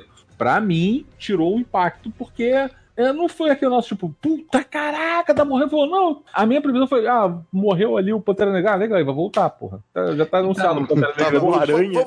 A gente já tá no arrebatamento, né? De novo. de novo. Uma coisa que eu senti falta, assim, mas é mais porque eu sou fanboy do Capitão América. Mas eu gostei pra caralho da cena de luta em. Não é nem luta, né, cara? Praticamente fora quando a Mantis quase consegue fazer o, o Thanos perder a manopla, né? Nenhuma luta com o Thanos, né? É os heróis batendo no Thanos e o Thanos arrebentando com os heróis. Sim. A batalha entre o Tony Stark e, e o Thanos é foda pra caralho. Eu senti falta a hora que o Thanos aparece em Wakanda, que vai indo todo mundo pra cima, ele vai tipo, quase batendo Palitando os dentes com né? todo mundo. É, palitando É. os dentes. Cara, eu senti falta daquelas cenas clássicas do Capitão América nos quadrinhos, tipo, ele ser a última pessoa em pé, assim, e encarar o Thanos. Teve Mas foi. até a ceninha. É, não, Mas foi. teve a cena. Calma! Teve a cena do clássica do, do trailer, que era o Steve Rogers segurando a manopla e tal. Só que foi rápido, tá ligado? Eu queria ver algumas linhas de diálogo ali, tipo, seu inseto, você acha que pode fazer alguma coisa? E ele falar, enquanto eu tiver força, eu vou continuar lutando. Poderia ter exatamente a cena que tem no, no, no quadrinho Desafio Infinito, que é o Capitão América indo em direção ao Thanos, fazendo todo um discurso. Ah, enquanto houver um homem em pé, e ainda vai valer a pena lutar, e a gente vai conseguir vencer, não sei o que, não sei o que, o Thanos vem e puf, detona ele. Isso seria interessante porque mostraria que ele, além de ganhar o tempo, né, que, tava, que era pra o que a cena serviu, seria mais impactante é, do que ele ficar só segurando e ficar naquela briga de segurar, sabe? Exatamente. No trailer parecia uma coisa muito importante e acabou sendo uma cena muito rápida. Ah, mas é, o, o trailer mentiu geral, né? Tá muito- O trailer coloca o Hulk na O luta. Hulk na luta, exatamente. Porra! E o Hulk Outro raquítico. É, o trailer colocou uma cena que não tem no filme, que é eles todos caminhando juntos no meio da selva, todo mundo voando junto ali, não tem aquela cena ali. Pra mim, todo trailer tinha que enganar o público, cara. Sim. A ideia é Ah, essa, não sim. contar o filme, né? Exatamente. Aquele trailer do Homecoming lá do Homem-Aranha, pelo amor de Deus, eu, fi- eu não fui no cinema assistir, esperei sair nos torrent da vida. Porque, velho, ele conta o filme inteiro, cara. O segundo Ah, trailer. O primeiro é maneiríssimo. O primeiro, Primeiro parece é que tu tá vendo um mas filme, uma comédia cara. adolescente. Isso é exigência de estúdio, que ser Aliás- uma merda, né, cara? Aí você vê o trailer do Venom, que já conta todo Deus o me filme. livre, a gente já falou mal desse filme. Desse... Caraca, não, não. Já falou mal desse Aliás, trailer. aí, o que, que é a chegada do Thor em Wakanda? É, então, Não, Thor. Caraca! Cara, eu sempre achei que se eles fossem trazer os, os Guardiões pra Terra, eles iam trazer tipo o Star-Lord e a Gamora. Que, cara, eles trouxeram o Groot e o Rock, cara, pra lutar junto. O Rocket com o soldado invernal, cara fazendo um muito combo, bom. né? Não, foi muito bom o combo. Quando eles estão falando com o Tyrion, né? Tá lá de, Com tá de, Tyrion. tá lá de anão gigante, né? Porque ele é um anão, anão. gigante, cara. Finalmente um anão gigante. Kirby até a alma, isso aí, né, cara? E aí ele fala, não, é, qual o nome? Rompe Tormentas, Rompe né? Tormenta, é a, é a do Bio Beta. Diz, em teoria, que ela pode conjurar uma Bifrost. Aí pronto, você já diz como é que eles chegam à Terra, Sim, né? sim. Você não precisa ficar mostrando. Quando ele chega, velho, né, olha assim, ó. Caralho, fudidos agora. Vocês estão muito fudidos Vocês agora. estão muito na merda, cara. É dar finalmente pro Thor a importância. Ele é a porra do super-homem desse e a, universo, reação, cacete. e a reação do Banner é exatamente a sua reação. Tipo, fudeu, fudeu! Agora eu quero ver, quero ver agora o soldadinho de Vingador, o bando de soldado Hitler aí. Porque eles estavam apanhando, cara. Os Vingadores ali em Wakanda estavam tomando o vareio, né, cara? Velho, que coisa sensacional quando vem aquelas escavadeiras destruindo tudo, aí a feiticeira Escarlate sai lá da onde ela tá, pega, usa os poderes, destrói aquela porra toda, a Okoye vira. Por que que ela tava em cima esse tempo todo, cacete? É, aí logo Não. em seguida você tem a resposta, porque é o ataque do Corvus, Glaive- do, do Corvus lá. Sim. É, o que, Aliás, o, o, o que o Koye diz é exatamente o que a gente pensou, né? Sim. Só que só acontece isso, a outra lá, a próxima meia-noite fala, ela desceu, vai lá. Aí o cara já tava se preparando pra invadir, tirar a joia do, do questão, do questão, do visão. Do questão. Essa cena aí, é, em questão de representatividade, eu, eu não sou muito fresco de ficar falando de representatividade, mas só um feedback que eu tive das estagiárias que trabalham comigo. As meninas, elas comentaram justamente dessa cena, quando todas as meninas, todas as mulheres ali, super-heroínas, se juntaram, defenderam ali pra elas, significaram muito. né? É uma cena que quando eu vi no cinema eu já me liguei, né? Porque, tipo, a vilãzinha lá tá, derru- tá derrubada. Próxima meia-noite. É, esse, esse nome aí. A É, próxima. a próxima da meia-noite, que né, deve ser 11h59. E... Two E- Minutes to Midnight. E aí ela diz, ele vai morrer sozinho, assim como você vai morrer sozinha, e vem a frase, né, fantástica, ela não está sozinha. Isso é exatamente a questão da representatividade, né, da toda a, a palavra, né, que todo mundo fala que é sororidade, né, que é as mulheres se, se ajudando e se defendendo, né, isso de uma forma Todo mundo simples. queria ver a Viúva Negra e a Okoye lutando juntas, né, cara? Ah, deixa eu só comentar uma coisinha que a gente tá passando meio batido. Não sei se vocês notaram que já tá meio o clima de passagem de bastão em vários momentos, assim. Tem um monte de cena em que o Pantera Negra tá meio que lutando junto com o Capitão América e você vê que os dois são bem equivalentes. Não só na hora da corrida, mas em quase todos os momentos, assim, tudo que o, que o Capitão faz, o Pantera também consegue fazer mais ou menos do mesmo jeito, meio que passando o bastão de quem que vai ser o próximo líder de Vingadores, assim, nos filmes, assim. Eu acho que eles já estão dando essa, essa conotação, já estão deixando, ó, como o cara é foda também, hein? o cara é foda, o cara é foda. Os três núcleos são você dividir a trindade em três partes, né, cara? O núcleo do. Capitão América, o núcleo do Thor e o núcleo do Homem de Ferro. No núcleo do Capitão América tem o Pantera Negra, que equivale ali com ele em liderança daquele grupo. No núcleo do Homem de Ferro, você tem o Homem de Ferro e o Doutor Estranho. E o Doutor Estranho, todo rivalizando. Uma certa, rivalizando uma liderança. Pantera Negra e o Capitão América, você vê uma parceria. Os dois se respeitam, eles Sim. trabalham juntos e eles se tornaram amigos de verdade. Enquanto o Homem de Ferro e o Doutor Estranho são dois caras extremamente egocêntricos, eles acabam trabalhando juntos, mas eles ficam se alfinetando meio que pela liderança o tempo todo, incluindo o Star-Lord aí também, que também é, é egocêntrico, mas é mais burro, então né, não tem como. E do Thor não precisa porque o Chris Hemsworth vai ficar. O Thor agora que virou Thor, ele Eles não, não vai deixar. sair dessa porra dessa. Porra, mas agora, agora definitivamente, cara, pode morrer qualquer um, só não pode morrer o Thor. Exato. Foram três Vocês- filmes do Thor, os dois primeiros foi meio. É. O terceiro é maneiro. Agora que o Thor realmente é o Thor, aí ele vai pegar e vai morrer. Mas né, quando terminou o Mundo Sombrio, vamos dizer, ah, o próximo filme vai acabar, né? Ele não tem mais graça esse personagem e tal. Dois filmes depois ele tá aí, todo mundo adorando e querendo mais Aham. filme. Precisava do rebrand urgente, né, cara? E E apesar de Asgard ter sido até aquele ataque e tudo lá, eles fizeram que nem o Zack Snyder, agora já começaram a dar entrevistas explicando coisas. Que a Valkyria tá viva. É, já disseram que a Valkyria fugiu em cápsulas, outros Asgardianos, Tem, então... tem uma cena no filme que o Thor fala pro Rock, ele matou metade da tripulação Sim. da minha nave. Então provavelmente o que eu imagino é isso. Ele matou metade, a outra metade fugiu em cápsulas, tá na nave, quando a nave é destruída, são os que estão mortos já, e o Thor. Sim. E aí você já tem o plot pro próximo filme do Thor, que é o Thor reunir Asgard. Sim, é a reconstrução de Asgard, que já teve. Teve no. Krasinski, né? É, é isso, na fase do Ah, faz o Krasinski. Aham. Isso, que vem toda. que Eles trazem o Asgard pros Estados Unidos e vão lá. Cara, é mais ou menos isso. Fica planando no Oklahoma, né? Sim. Que primeiro sim. ele vai pegar a alma dos caras que estão em várias pessoas diferentes, depois ele reconstrói Asgard e tal, traz Asgard pra Terra. Esse filme basicamente deu esse plot, né? Então você pode muito bem pegar, depois de Vingadores 4, botar o, o Thor vagando pelo espaço atrás dos Asgardianos, enfrentando muitas ameaças loucas do barulho. Se tornando realmente o rei de Asgard que ele deveria ser. Desde o início que ele não era, porque ele era um babacão. E descobrindo que o Loki não morreu. A morte do Loki não dá pra voltar atrás, cara. Eu também espero que não. É, na verdade até dá, mas assim, forçando muito a barra e dizer, ah, mas ele é o, o deus das trapaças, ó. Vai perder o Thor personagem fala, vai perder ele já- força. Ele já morreu é- duas vezes. Só que dessa vez eu acho que foi de verdade. Eles fizeram essa fala duas vezes que é pra reforçar, né? O Thanos faz sem ressurreição, né? Sem retorno. Aham. E Thor fala isso. Então, tipo, é meio que pra reforçar, olha, acabou, ele morreu. Eu acho que ele morreu. Ele tava ficando vazio já. Por mais legal que ele seja de Thor Ragnarok, ele não tem muita função. Você fica usando o personagem só porque ele é popular, sendo que ele já meio que completou a- o ciclo de história dele, só esvaziar, né? Daqui a pouco ele ia ser o, o Robin do Thor, daí ficava difícil. Ou o Batman, né? Não, agora ia ser o Robin, porque o, o, o Thor tá foda pra Até o caralho. Alfred. Até o Alfred tem O um Alfred. filme, né? E o Robin não tem.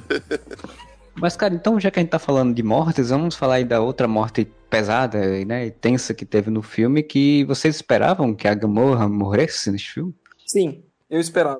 Porque você tem uma bola de cristal, né? Porque só assim Não, justifica. Tá na cara, velho, ela fala. Cara, todo aquele temor dela foi preparando a morte dela. Tava na cara. Ele mostrando que gostava dela, fazendo a ceninha no começo. Cara, é bem montagem pra matar personagem. Eu tô falando isso como mestre de RPG. Quando eu, tenho, Sim, quando eu quero matar um NPC e todo mundo sentir que esse NPC morreu, eu faço toda uma dramatização. No filme foi exatamente isso. Dramatizaram, deram ênfase nisso, porque vai matar a mulher em algum momento. Sim. Tava na cara. Embora eu continue achando que ela volta. Eu acho, Tomara que não, porque o impacto foi muito legal ela ter morrido. Eu acho, Eu eu acho acho, que dos- muito difícil que ela não volte. morrer morrido foram três, né? Foi o É. Loki, a Gamora e o Visão. Eu acho que o único que tem chance de realmente voltar é a Gamora, mas é em função do roteiro, pelo lance da joia da alma. Não, Vocês acham que o Visão que pode ser reconstruído e que... da. Não, acho que o Visão volta, o Visão volta. O Visão que pode ser reconstruído e que a Shuri tem todos os, É, os projetos acho- dela agora, ele não É, vai a- voltar. A, a, a Shuri conserta o Visão e ele vai ficar. Ele vai ficar diferente, mas vai É, voltar. ele pode ficar Ah, robô só, né? Frio, é. A Shuri ela já tinha comentado de como tirar o troço do Visão, então ela já sabe Hum. até como arrumá-la, já, já tá pronto isso. O da Gamora, eu acho que ela volta, mas eu acho que ela não fica. Eu acho que ela volta É. numa despedida pra se despedir do Peter Quill, né? Já que ela morreu sem se despedir. Eu acho que ela tá no próximo filme como uma chave, uma chave importante pra eles conseguirem acessar a joia da alma, mas o papel da Gamora seja do Adam Warlock. Não foi colocado no filme por falta de Sim. tempo. Os autores Sim. mesmo falaram. Eu acredito que seja. Ele é pela joia da alma e depois volta como uma alma, né? Pra poder deter o Thanos, né? Não sei se vocês lembram dessa cena no Sim, quadrinho. No quadrinho. Então pode ser que ela volta meio onírica, assim, meio louca, assim, mano. É, se ela volta, de fato, como o Alex tá falando, como a- o Adam Warlock é no quadrinho, tipo uma programação física, mas ligada à joia da alma, e ela não puder ficar com os Guardiões por conta disso, e isso no próximo filme dos Guardiões ser usado, eu acho que até pode ser. Mas se ela voltar e ficar como tava antes, assim, normal, e, tipo, não aconteceu nada, eu acho meio caído. É, eu acho que eles não fariam isso, cara. Seria muita putice, velho. A gente tá falando da, dos irmãos russos, né? Não é qualquer Zé, Zé Mané. Eu acho que aquele, o Idon lá, é, isso, é assim que pronuncia o cara? É, Jorge Eldon. É, o, o Joelso lá. Josueldon. O Josueldo faria, porque ele é meio limitado. Apesar de ter É. gostado bastante do Firefly, mas ele é meio limitado nessa parte. Ele é meio piegão, né? Meio piegas, assim, meio... Isso, exatamente a palavra. Ele é ótimo no diálogo. Eu curto os diálogos dos filmes dele. Para desenvolvimento do filme, ele é meio. É, na hora que ele tem que fazer a exaltação do personagem, ele bota crianças filmando um, um herói. Aí, isso é bem piegas. isso aí a gente é outro astuto. É outro filme. Ei, Jesus, não morre, né? cara? Tem um estalar de dedos não pra pagar isso. Caralho, Thanos podia ir lá pra aquele outro universo, instalar os dedos e começar tudo de novo, né? Ah, falar em Thanos, deixa eu fazer uma coisa, já que a gente tá fazendo comparação. Em nenhum momento do, do filme eu pensei, porra, essa aqui é uma imitação do Darkseid. Em nenhum momento do filme, cara. Eu nem lembrei Não, do mas, Darkseid. mas as pessoas vão pensar quando aparecer o Darkseid. Cara, não, Nossa, eu vou pensar imitação que o. Darkseid é imitação Não, do Exatamente. Sim, Cara, as pessoas vão dizer, nossa, que imitação do Thanos. Botou Assim, no cu da DC, né, cara? Não, não, não, olha só. O Darkseid agora ele está destinado a acontecer exatamente a mesma coisa que o Exterminador no trailer dos Titãs. Exatamente. É isso daí. tipo, é o Deadpool. Não, cara, mas eu sou muito anterior a ele. Não, não é não. Lascou. Na verdade, eu acho, eu acho que. A gente não tá falando podcast da DC, mas eu acho que eles não vão usar mais o Darkseid por um bom tempo, se forem usar. E nos quadrinhos até estão mudando o visual dele agora. É repaginado, ficou mais magrinho, ficou fitness. Ah, mano, descer depois daquela, daquelas presepadas de reinicia, reinicia. Eu parei de ler aquela porcaria. Então acho que eles não vão usar mais o o Darkseid tão cedo, né? E ainda mais porque assim, tem mais um filme do Thanos pra ver de fato como a, a imagem dele, né? Então são dois filmes seguidos com um vilão e, e é muito pesado pra você, a outra editora, usar também, né? Eu acho que eles devem, devem usar, se forem usar algum outro personagem, outro, outro caminho. Cara, e a imagética do Thanos é muito forte, né, cara? Virou ícone já, cara. Você vai, tudo que é canto tem Thanos agora. Eu não sei quem comentou que o- vai chegar o momento em que vai ter uma mãe chamando no shopping: Thanos da Silva, venha pra cá. Porque o Thanos já virou um personagem marcante em um filme, cara. Mesmo de regatinha. Boa, não, mas a É, regatinha é só uma parte. Pelo amor de Deus, ele começa com a armadura pra ninguém reclamar. Vamos se catar. Por que, que ele precisa de uma Mas como armadura é- se ele tem poder infinito, cara? A gente já citou isso, mas como é legal a forma que ele usa as joias, né, cara? Acho que a gente comentou no podcast Expectativas, cara, que ia ser muito palha. Ah, o fulano morreu porque o Thanos quebrou o pescoço. O outro morreu porque. Tudo bem que o Loki morreu assim, né? Mas, velho, ele usa as joias o tempo todo, cara. Quando ele fatia o, o Drax, ele Drax. mata eles, né? Mas ele transforma o Drax em um monte de quadradinhos e amantes um monte de fatias, assim, eles se Sim. recuperam depois. Ele usa o- a realidade muito bem, ele usa o tempo muito bem, né? A cena. Puta, a cena que ele feiticeira consegue destruir o visão. Vocês lembravam da Joia do Tempo, do poder da Joia do Tempo? Eu não Naquela, lembrava. naquele momento, não. Né? Pois é. É que você tava se preocupando pensei- com tanta coisa que não dá pra você lembrar disso. Quando ele faz exatamente o mesmo movimento que o Doutor Estranho fez no filme dele pra voltar ao tempo, o mesmo efeito, o mesmo movimento de mão, tu, caralho, a joia do tempo, cara, e ele reconstrói o visão, velho, isso é muito Não foda. só o a cena- só a joia. Não, Visão ele inteiro. volta no tempo e tira. E arranca, que essa Ah, cena é, tá também certo, é foda, certo. cara, quando ele arranca a joia, abre a cabeça do visão, tu vê ali dentro, é uma mistura meio orgânica e meio mecânica, tá ligado? Tipo, E ele é- fica pálido, assim, ele fica assim. ele fica cara. cinza. É, eu acho que ele só não usa de fato ali a joia do, da alma em si, né? Ele usa a, a joia do poder pra trazer coisa, trazer o meteoro lá do espaço, Sim, mas a da alma é a única que ele não usa. usa do Eu que espaço pra ir de um lado Zoado, outro. Né? Tony Stark, você jogar mais um meteoro em mim, uma lua em mim, eu vou ficar muito puto. Aliás, É. deixa eu fazer um comentário de um amigo meu. Meu amigo ele falou, não sei se vocês vão concordar ou não, mas ele falou o seguinte: em nenhum momento o Thanos usa todas as joias de uma vez só. Menos naquela hora que Sim, ele estala o dedo. Só, né? é só quando ele está no dedo. Então, parece que ele não, que a capacidade dele, porque ele ainda é um mortal, né? Ele não dá pra usar todas as joias de uma vez só, ele tem que usar uma de cada vez, né? Parece um negócio filtrado. No filme, eles fizeram uma dinâmica diferente dos quadrinhos, que eu vi algumas pessoas até reclamando, porque a, a questão de fechar a mão, né? é que a luva se tornou meio como se fosse um controle remoto, né? Que no quadrinho não precisa disso. Mas eu acho que a dinâmica boa, porque exatamente você cria exatamente esse drama desses momentos, né? Ele pode criar uma cena inteira pra impedir ele de fechar uma mão, né? Ele dá o estalar que utiliza todas as joias, fica tudo preto, assim, como se tivesse queimado a mão e o braço, né? Tipo, como se tivesse Não, e tido um. destrói a manopla, né? A manopla se destrói a hora que ele. Se destrói mais ou menos, né? Porque ele consegue. É, ele não, ela consegue fica escangalhada, né? fecha a mão e consegue se teleportar, né? Mas ela meio que dá Ela uma. escangalha. Nossa, eu não vi isso, não. E aí ele vira, como nos quadrinhos, ele vira o fazendeiro. Senta e fica sorrindo lá. Que aquilo ali, algumas pessoas ficaram achando que. Me, chegaram até alguém me falou que, que achava que era em Wakanda mesmo. Ali é Titã, né? Sim. Porra, é parece- óbvio. Não, agora eu vou dar um 10 aqui em Wakanda, né? Não faz o menor sentido. Eu achei tão legal esse lugar que eu destruí que eu vou aqui ficar. Alguém me falou, ah, não, porque ele foi pro mesmo lugar que o Pantera levou o Killmonger. Eu digo, não, gente, pelo amor de Deus, né? Ele foi pra Não. Titã. Ele foi ver o pôr do sol mais lindo da existência, né? Sim. É. E a cena do arrebatamento, vocês acharam que foi emocionante? Do Aranha foi. Principalmente o final. Finalzinho, assim, a hora que tá o Homem de Ferro lá no planeta Titã, que ele fica sozinho, porque a, a Nébula, ou Nebula, do jeito que vocês quiserem falar, ele tá sozinho. Que o Homem-Aranha tá se esfarelando lá, mano. Puta cena foda, velho. Cara, e o Homem-Aranha como criança, seu Sr. Stark, eu estou me sentindo mal, eu não quero morrer. Uma coisa que eu citei ali do lance do personagem estarem com a personalidade muito, muito clara de como eles são. Velho, a esposa do meu amigo tava do meu lado no cinema e toda vez que tinha uma cena do Homem-Aranha, ela falava, ai que fofinho que ele. Sabe? Porque ele é uma criança. Todas as cenas dele, tipo, quando o Stark fala assim, ah, ok, garoto, você é um vingador. Aí ele fica, tipo, todo orgulhosinho, assim, velho, é muito legal a forma Cara, que eles botaram o Homem-Aranha como realmente uma criança, tá ligado? E, e a primeira cena do Aranha, Ned, eu preciso que você crie uma distração. Oh, mano, alienígena! nós vamos morrer! Porra, diga-se de passagem, a melhor participação do, do Stan Lee, quem tá pilotando fala, puta que vocês nunca viram uma nave, parece que nunca viram uma nave Bora, ali. nunca viram uma nave alienígena, porra. É, no cinema que eu tava, tem uma mãe com um pirralhinho, um garoto, tem eu acho uns 10 anos, eu acho, tava atrás de mim e quando apareceu o Homem-Aranha a primeira vez, o menino exatamente ele fez. Ele nem falou Homem-Aranha, ele fez, é o Peter Parker. Que massa isso. Isso eu achei legal porque, tipo, mostra como o filme dele construiu bem o Peter Parker, né? Então você não é, não é só o Homem-Aranha que você se interessa, você se interessa pelo Peter Parker. Tá saindo as matérias essa semana dizendo que o Tom Holliday improvisou as falas dessa cena da morte né, do personagem, né? O que mostra que é um, um ator muito versátil, né? Que tem uma, uma sacada boa, porque é a fala mais emocionante, assim. A cena toda do arrebatamento ela é legal, porque, apesar de, como eu falei, a forma como é feita, né? Porque você até tinha falado no podcast expectativas que eu achava que ia dar um negócio em tela preta, né?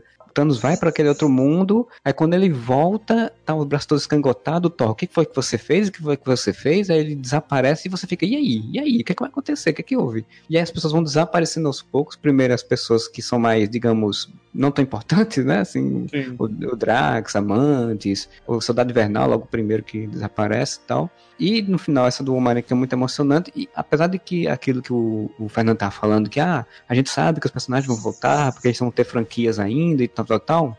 Eu espero muito que no quarto filme eles não façam um reboot dessa cena. Eles estragam os personagens de volta sem apagar isso que aconteceu. É, não, eu acho que eles vão trazer de volta. Se eles voltassem com as memórias disso, né? Porque você imagina, você morreu, você voltou, e você se lembra que morreu. E mostrar para as pessoas que não morreram o trauma que é você ver uma pessoa que você gosta morrer e voltar. Outra, eu vi muitos vídeos e coisas, o pessoal falando, ah, minimizou, diminuiu o peso porque vai ter outro filme. Tem todo esse fator psicológico que não estão levando em conta quando pensam isso, porque para mim isso deixa o filme, o quarto filme, muito mais interessante ainda do que, do que se fosse só um reboot do, perso- da- do fato. Fora os danos no planeta, né? Porque sumiu 50%. Você viu aquela cena no final pós-crédito lá? O avião batendo no, no. Tem a gente voando, o piloto desapareceu, né, mano? Então não é só 50%, muito mais gente morreram do que 50%. Outra Não. coisa, vocês estão falando da joia da alma, eu tô apostando na joia do tempo, viu? Na verdade, eles vão voltar no tempo. Já tem filmado foi, eles no, no, no- no primeiro Vingadores É, de mas, volta. mas não vai ser com a joia do tempo, né? Vai ser o Homem-Formiga, provavelmente pelo microverso. Que Estão se especulando, no filme do Homem-Formiga, a gente vai descobrir que pelo microverso ele consegue viajar no tempo. Até porque precisa de uma utilidade pro filme do Homem-Formiga a essa altura do campeonato. E Quer a botar- Marvel? Inclusive, a Capitã Marvel é aquele negócio, tipo, eu sabia que a cena pós-créditos teria relação a- com ela, por uma questão óbvia. Thanos tem, historicamente, três adversários, né, clássicos. O Capitão Marvel, Adam o Warlock. Surfista e o Adam Warlock. O Surfista tem, tem todo esse bloqueio e, pô, não vai. O Adam Warlock ainda não foi apresentado até agora, embora pudesse ser utilizado, mas, cara, não dá pra Não ser vai. O tá- antagonista. não, Não, ele, não ele tem tá tempo. reservado, ele tá reservado pro Guardiões 3 já. Exatamente. Sobrou o Capitão Marvel, que no caso vai ser a Capitã Marvel, que é toda a questão do, do, do poder cósmico, que ainda não apareceu no, nos filmes da Marvel, né? E beleza. Então, assim, pra mim era absolutamente óbvio ia ter uma ligação. Como seria essa ligação é que não tava claro, né? Tipo, se ia aparecer, chegar a aparecer a, a Capitã Marvel, tipo, opa, soube que vocês estão precisando de ajuda aí, sabe? Ou do jeito que aconteceu, né? Que o, o Nick Fury usa o seu Teletrim, sei lá, que fala com. que manda mensagem pro, pro infinito e além. Eu tive Eu tive. Não. Eu tenho que confessar que até o último instante eu esperei que ia aparecer o quarteto. Eu fui até com uma camiseta do Quarteto Fantástico no filme. Ah, não, Coitado. eu não esperava, não. Né, né, né? O quarteto o governo americano não liberou ainda não. Então não, não tem como. Não, não oficializaram a compra ainda. Exatamente. A Capitã Marvel, como você falou, a gente já sabia, e o Kevin Feige sempre tem dito que ela é a personagem mais poderosa do universo Marvel, então ela vai vir pra realmente ser o, quem vai bater de frente na porrada com, com o Thanos. E o do Homem-Formiga era, a minha, era a grande questão, né? Porque assim, como é que a Marvel bota Guerra Infinita e depois bota o Homem-Formiga, né? Sim, qual, qual o sentido desse filme? O filme, ele se passa entre Guerra Civil e o Guerra Infinita. Guerra Infinita. Ah, então é antes do filme. Isso, é antes do filme. Tô achando que provavelmente no final do filme ele vai ter alguma coisa com o tempo e ele vai pular. Sim, sim, sim. O final do filme pode chegar em Guerra Infinita, por exemplo, mas. São É, marcas aposto. que passam na década de 90, né? Então, tá tudo Isso, susto. exatamente. Se no final do Homem-Formiga a filha dele e a ex-esposa desaparecerem, aí vai ser interessante. Realmente você vai ter que. No trailer do Homem-Formiga, a menina fala, né? Eu queria ter poderes igual você pra enfrentar bandidos. E aí, nos quadrinhos, ela vira estatura, né? que inclusive está no casting do Vingadores 4, uma atriz para fazer essa mesma personagem, só que mais velha. Estão apostando exatamente no salto do tempo futuro ou realidade paralela, né? Dele saltar para uma realidade paralela onde ela, onde ela tá mais velha. Então, Tempo é mais provável. Realidade paralela é muito complicado.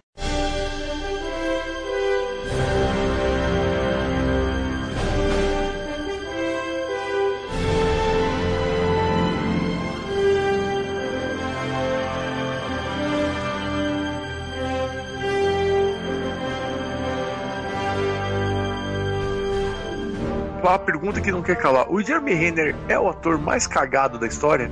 É. Cara, não tem, tem uma menção, cara, a ele Tem. e acabou. Ah, ele tá em É, prisão domiciliar. E acabou, pronto. Eu pensando assim, seria muito foda se a primeira cena, a cena de abertura de Vingadores 4 fosse o Gavião Arqueiro com a família brincando, se divertindo, não sei o que, e a família dele desaparece. Pô, ia ser legal, hein? Clichê, Não, mas eu acho que legal. isso vai acontecer sim.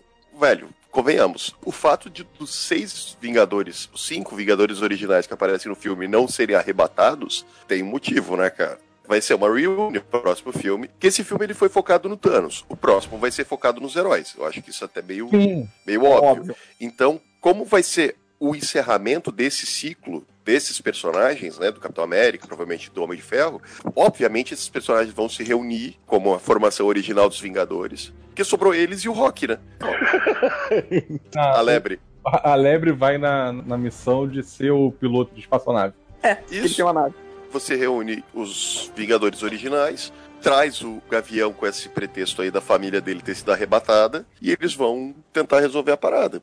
O Gavião vai ser o novo Drax. Ah, o Thanos matou minha família, agora vou matar o Thanos. Ah! Ou não. Você lembra que a personalidade, aquele a, o último arco que eu li dele é aquele do cachorro lá. Pô, foda-se, né? Tem tanta gente poderosa no mundo tal. Eu sei aonde eu, eu tenho que ficar. Eu sei meu lugar. Aquela é a personalidade dele. Inclusive, o ator é muito bom. Eu acho que ele foi muito subaproveitado, né, cara?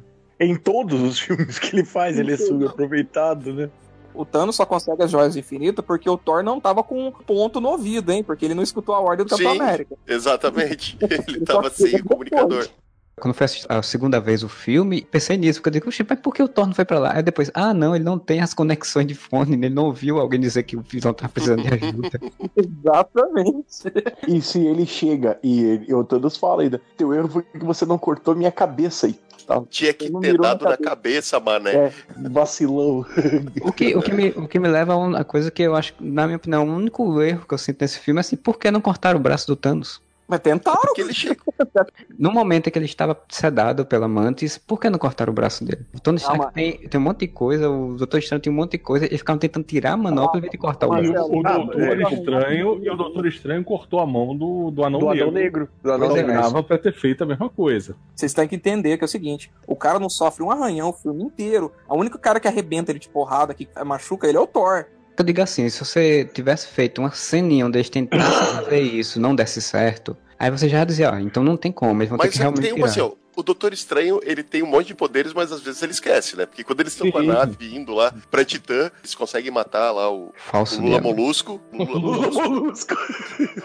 Ele pega e fala: E aí, Tony, você consegue fazer a nave voltar? Ele, ah, eu não consigo. Então abre uma porra daquele negócio de faísca Portal. dele, de bombril, Então, de bombril fogo. Ele não faz DD, descagem direta espacial. Ah, mas eles Vai. ainda tava ali, né? né? Uma porra, velho. Ô, Alex, sabe lá se ele tem que escolher as magias diárias dele? Pois É, é. Pô, claro, então a gente entende por que, que demora pra sair. Demora, cara. Não é, não é moleza assim, não. Isso não é videogame, não. Lembrando que o mestre dele morreu, não passou todos os ensinamentos pra ele. Ele é um Ah, tem isso aí. Pois é. lembra? Isso me lembra o, o Wong, né? Tipo, tudo tá dando merda e o Wong, não, o santo está desprotegido, vou parar lá, se fodam aí. Eu gosto também do reencontro do Bruce com o Tony Stark, né? Que ele fala, cara, então a gente tem que proteger o Visão. Ah, eu não sei onde é que o Visão tá. Mas quem pode saber? Ele, o Steve. Ah, então liga pra ele. Faz tempo que a gente não se fala, né? Deu, deu uma zebrinha aqui, a gente se quebrou. Foda-se a briga, seu lazarento. Aí o Banner, cara, tá vindo um cara que vai destruir o mundo, velho. Foda-se com quem você não tá conversando. Eu gostei Não, daquela parte que perdeu uma- o outro Android, caralho. Pois é, perdeu outro. Tem outro androide. Não, e eu acho legal nessa cena que quando o Tony Stark diz, não, quem saberia era o Steve. Aí o Dr. Strange faz, ah não, pelo amor de Deus. Teve a briga, né? Eu sabia que a gente tava se falando. E, e uma coisa que a gente não, não, não- falou, mas que eu achei engraçado pra caralho. Famosa solução rápida de roteiro. Eu tenho esse olho aqui que eu peguei de alguém. Pega aí. Ah, sim. Sim. Então aparece Cara. ele roubando um olho mecânico no segundo filme, ou eu tô enganado? Parece, Não, parece que ele no olho do cara. Até o celular que o Steve deixou pro, pro Tony Stark no final do Guerra Civil foi usado, cara. Detalhes, detalhes e detalhes. Esse negócio do olho eu acho curioso porque criaram um monte de vídeos e teorias de como o Thor ia recuperar o olho e não sei o que. Aí uma coisa boba, assim, visto simples. né? Tem um olho aqui. Bota aí. Aí, E aí sai aquela gagzinha do olho vesgo, né? Aliás, nego que é paraplégico, nego sem braços, coisas não conta pra nada, né? Pô, tecnologia eu- avançada. Eu perdi um braço, Pô, Dante, máquina- Máquina de combate já tá andando de novo com um exoesqueleto, cara. Isso, tá lá com a perninha mecânica lá. mas fazer isso em massa para ajudar as pessoas do mundo inteiro não faz. Esse Não, a gente não sabe. capitalista. Por quê? Porque é capitalista. O Thanos socialista, o Thanos socialista teria feito. Thanos socialista, cara. Eu tenho uma imagem do Thanos vestindo a camisa vermelha com a bandeira do lado. A camisa do Che Guevara. Com a camiseta vermelha com um buraquinho onde tinha a estrelinha do PT. Pantera Negra que dá a entender isso, né? Que, vai, que é um cara mais assistencialista, digamos, nesse sentido. Sim, sim, o resto tem que se foda. Eu achei bonito. A letra no final tenha desaparecido, né? Letra do O filme. nome do filme, é. O nome do filme, quando aparece os Vingadores Ah, sim, lá, o sim, Guerra sim. Infinita que desaparece do mesmo jeito. Então, eu achei Isso bonito. uma ceia. É isso, achei maneiro. Não prestei atenção nisso, acredita? É antes do, da cena pós-crédito. Não vi mesmo. Tô achando legal são os memes das pessoas desaparecendo. Cara, estão fazendo de tudo, cara. Meu Do Deus. Chaves, cara, do Chaves é Eu- muito boa. Eu vi do John Cena desaparecendo. Por que, que eu não tô surpreso que tu viu do John? Pô, Ah, eu- ri muito foi com o símbolo da DC desaparecendo. Isso eu achei engraçado. Alguém faz um meme do Thanos instalando o dedo e desaparecendo toda a Liga da Justiça e fica só a Mulher Maravilha? O- cara, mas o Super-Homem no, fi- na- no filme da Liga da Justiça, eu vou dar mérito. O cara tava bem ah, é verdade, ele tá, ele tá massa. Ele tá... Aí Tá é o seguinte, ele reproduz com a Mulher Maravilha, aí, faz um filme sobre a cria dos dois, é que você acha? Faz o pós-Reino da Manhã antes do Reino da Manhã, né? Que já é o filho do Super-Homem com a Mulher Maravilha, criado pelo Batman. Já fez o Cavaleiro das Trevas antes do- de tudo, né? Tipo, antes de termos os É. personagens de fato. E já começou com o Cavaleiro das Trevas, já que atravessou tudo, já vai pra pós-Reino da Fez a Manhã. morte do Super-Homem no segundo filme do Super-Homem. Pois é. Mas é porque é pra mostrar que sempre melhora quando você morre e volta, né? Aham. Então, ó, aprende a descer. Hoje, ontem. Que no barulho é esse? Pois é. Eu tô brincando com pecinhas de montado do, do meu filho. Então, pa... Para o Para. Lazarento. Parabéns, campeão.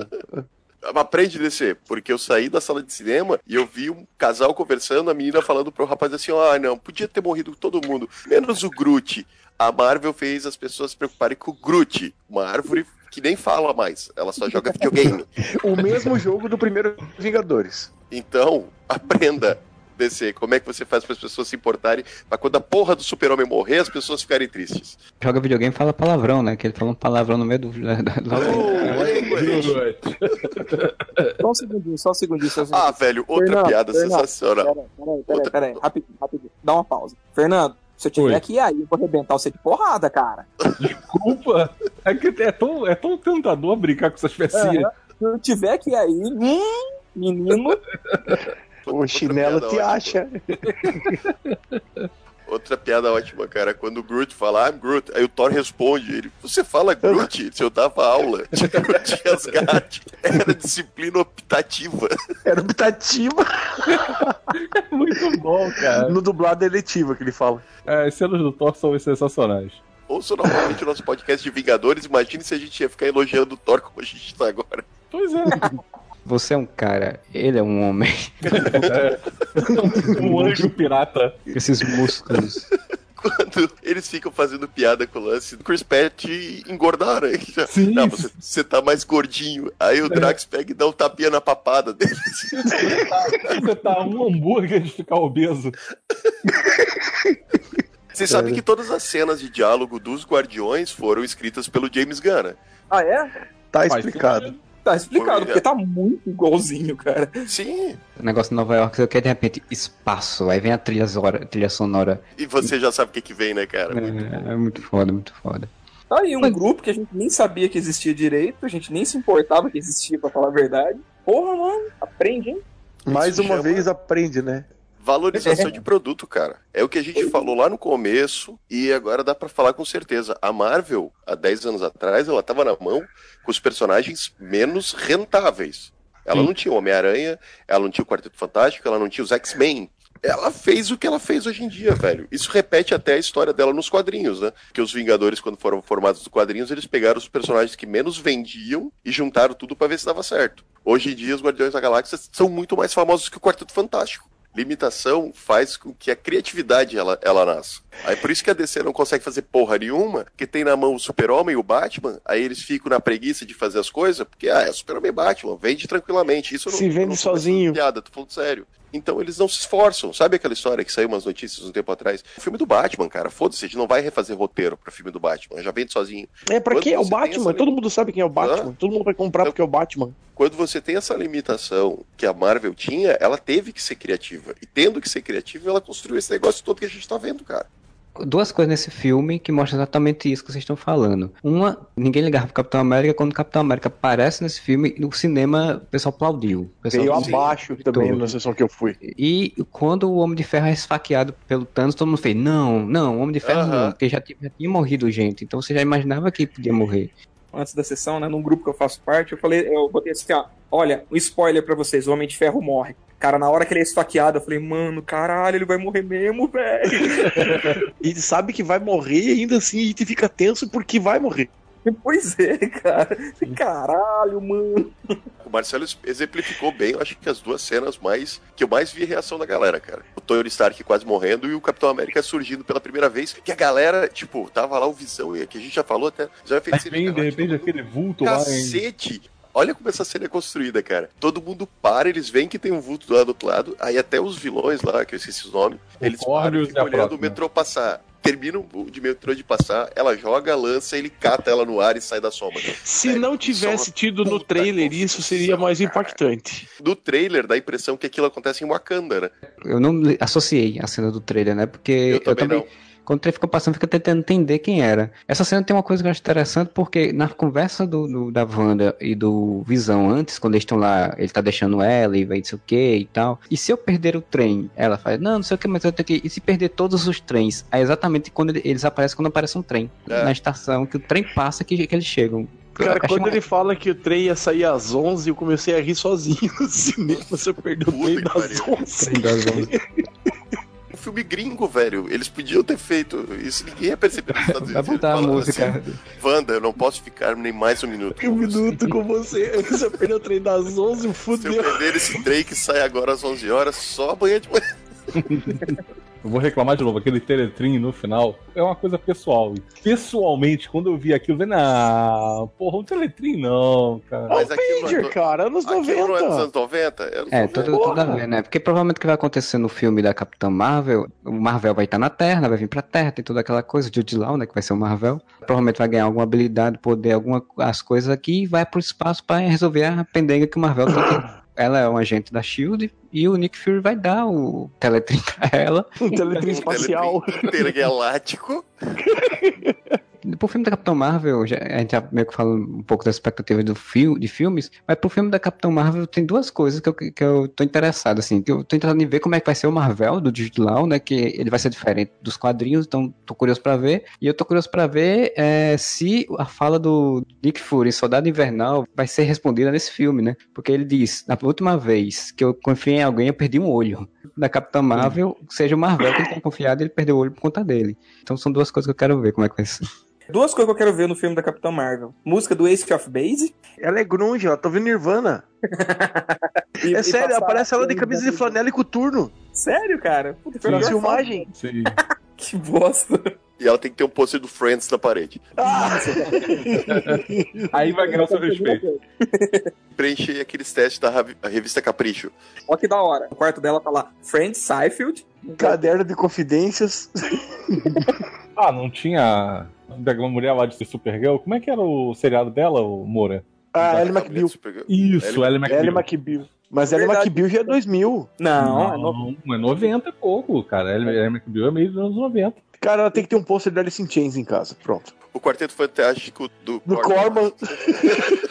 Bem, Ellie McBeal tem o Tony Stark, né? O, o Robert Downey Jr. participa da série. Ah, é verdade, Participa. Eu sei que não seria possível, mas seria muito legal se ela fosse assistir o Batman, né? O primeiro Batman. O seriado do Flash tá citando a Marvel em todos os episódios. Eu acho que a Marvel podia dar uma. Ah, imagine se ela tá saindo do filme do Batman e mata os pais dela. Caralho. Bem, então a gente vai chegando nos finalmente do nosso podcast e aí vem aquelas perguntas, né, básicas. É como vocês acham que vai ser o Vingadores 4? Quais as expectativas aí para esse futuro, né? Esse futuro sem, sem Robert Downey Jr. provavelmente e sem o Steve Rogers, né, no filme. Eu continuo com a minha teoria, velho. Eu acho que junta os Vingadores originais, com mais alguns, tipo Rocket e a Capitã Marvel, velho, vai ser meio Power Ranger da Joia do Infinito, cara. Acho que cada um dos Vingadores originais ganha uma Joia do Infinito no final pra enfrentar o Thanos. Daí essas joias dão o destino final pra esses personagens, seja se perder no tempo, no espaço, a mente do Tony Stark fica presa na joia. Oh, que tortura, que final tétrico. Não, Caralho. eu acho. Na verdade, eu queria um final meio agridoce pra esses personagens. Olha, a palavra do dia é agridoce. Ao invés de simplesmente morrer, morreu. Tony Stark morre, mas a mente dele fica tipo uma inteligência artificial viva pra ser usado eventualmente quando eles puderem contratar o, o Downey Jr. pra dublar alguma coisa. O Steve Rogers, você tem a impressão que ele morreu desintegrado, mas na verdade ele foi lançado de volta pro momento em que ele teoricamente morreu na Segunda Guerra e cria uma linha de tempo paralela, assim, que ele teve uma vida normal do lado da Peg. Uns sinais assim que você dá um encerramento pro personagem, você tira ele do, do universo, né? Você não, só que você não mata simplesmente, diz ah morreu. E o Thor, eu acho da Trindade, eu o acho que Thor- o Thor é o Thor.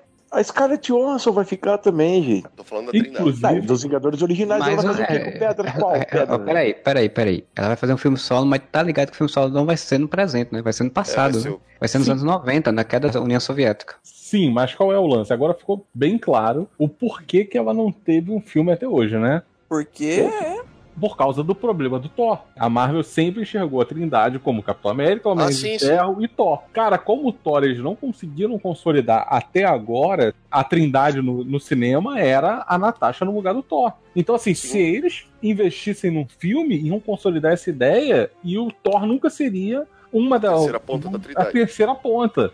E assim, por mais que a Natasha seja legal, é um personagem muito maneiro e tudo, mas tem uma importância de você ter o poder do Thor nessa trindade. Porque o Thor arrasta toda uma mitologia, mitologia grande. com ele. Exatamente, exatamente. Querendo ou não querendo, filme feminino, ela apostou tudo, acho que ainda lá atrás, já tinha pensado nisso na Capitã Marvel, né? Que é, um, que é um personagem Sim. que é muito mais forte em sentido tanto de poderes quanto de imagem, né? Pra poder conseguir. Marvel, na verdade, tá tentando transformar a Capitã Marvel na Mulher Maravilha deles há muito tempo, né? Conseguiram É, agora, só vão conseguir quando sair o filme. Sim, quando sair o filme vai conseguir. se não for uma bosta, né? Vamos ser sinceros, né? Cara, qual filme ser. que você pega da Marvel que você fala foi uma bosta? Não vai, cara. Você tem filmes mais fracos, você tem filmes excelentes, filmes bons, filmes medianos e filmes mais fraquinhos, que são os dois primeiros do Thor, no caso. Tu não tem um Lanterna Verde nos filmes da Marvel, tem um Mulher Gato nos filmes da Marvel. Tu não tem um Demolidor do Ben Affleck no MCU. assim. Você tem o Punho de Ferro, mas daí é televisão, é Netflix. Electra da Marvel. Não é MCU. A Electra era Fox. E, inclusive tem um, um meme do, do Punho de Ferro desaparecendo. Caralho. Muito bom. Eu lembrei agora que você falou. Alguém colocou meu sonho. Aí tá lá o Punho de Ferro desaparecendo. Seguindo então, Modesto, qual a sua expectativa para o Vingadores 4? O fim de tudo.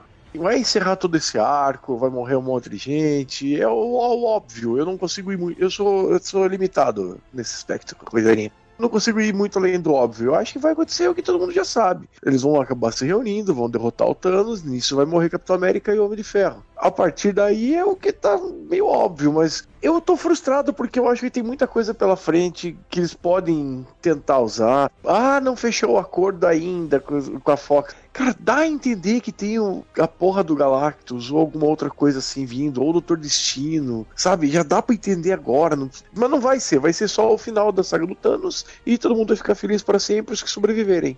Vai ser uma coisa de legado. Capitã Marvel, cara, é um filme que eu não tenho nem a mais puta ideia do que, que pode vir aí. Não sei o que esperar. Não sei o que esperar. Homem-Formiga e Vespa já comentou que vai estar vai estar nesse hiato, então o final pode ter uma ligação muito maior, o lance da viagem do tempo, e uma explicação que vai ser usada em Vingadores, mas nada muito além do óbvio, assim, cara. O que eu queria não vai acontecer. Eu queria mesmo que E o desse John pelo Cena aparecesse e salvasse todo mundo. Tá. Não, Quarteto Fantástico mesmo. Eu queria muito ver o Quarteto Fantástico. Bom momento, mas não vai ser, porque também já é o final de um troço que veio sem eles desde o começo. Vai ser muito esquisito apresentar É, não. o Quarteto não agora. Não, Não dá, dá, não, não tem dá. como. Eu queria, mas não vai acontecer, então eu já tô conformado com isso. Ah, imagina, o Reed Richards aparecendo na última cena, assim, eu tenho esse nulificador total aqui, chamado Deus Ex Machina, e vou resolver esse problema. Roteirismo. O filme da Capitã Marvel vai ser uma porradaria, vai ser no meio da Guerra Crítico, só pra poder mostrar, olha só, nós estamos introduzindo uma personagem e ela é foda. Que nós agora vamos tratar com personagens com nível de poder cósmico que não foi apresentado. Então, provavelmente aquela jornada básica do aprendiz, e aí ela aprende com Marvel pra poder desenvolver seus poderes, e blá blá blá, blá blá blá, até chegar no final e ela conseguir mostrar que ela tem potencial. É isso que vai acontecer, Pra depois ela seguir pro, pro Vingadores 4. Porque ela recebendo um bip, né? É, é, é, numa cena, na cena pós-crédito. Que a cena pós-crédito vai ser, vai ser tipo do Capitão América, que vai ser no presente. Filme todo, nos anos 90, e aí na cena pós-crédito tá ela lá na situação do, do presente, recebendo o bip e indo pra ajudar as pessoas a evitarem o caos. Tendo pós-crédito vai ser ela, ela- aquelas fotos que tinham postado logo do início do- da, da época que tava gravando Vingadores, que ela chegando na Terra, vendo um jornal, dobrando o braço de alguém. Eu acho que vai ser, tipo, ela vai chegar na Terra. Sim, mas no dia atual, no dia presente. Vai Sim, ser sim. No, no tempo presente. Cara, o Homem-Formiga e a Vespa, eles são uma incógnita, né? Vai trabalhar com, com o conceito de, de multiverso? Não sei, realidade paralela? É alguma coisa do gênero. O trailer até chega a mostrar isso, né? Sobre a dimensão quântica lá. Não sei que é disso que eles vão aproveitar para Vingadores 4. Cara, Vingadores 4, eu ainda acho que o Thanos vai salvar a pátria, assim. Ele vai ser, tipo, o grande artifício da, da derrota do Thanos vai ser o próprio Thanos. Como sempre. Sim, historicamente é assim. Isso daí é uma coisa talvez filosófica demais pro a pessoa que tá querendo ver, tá querendo ver um conflito de indo na porrada ou algo do gênero. Talvez seja o Thanos de outra dimensão ou do futuro vindo, sabe? Alguma coisa nesse gênero assim.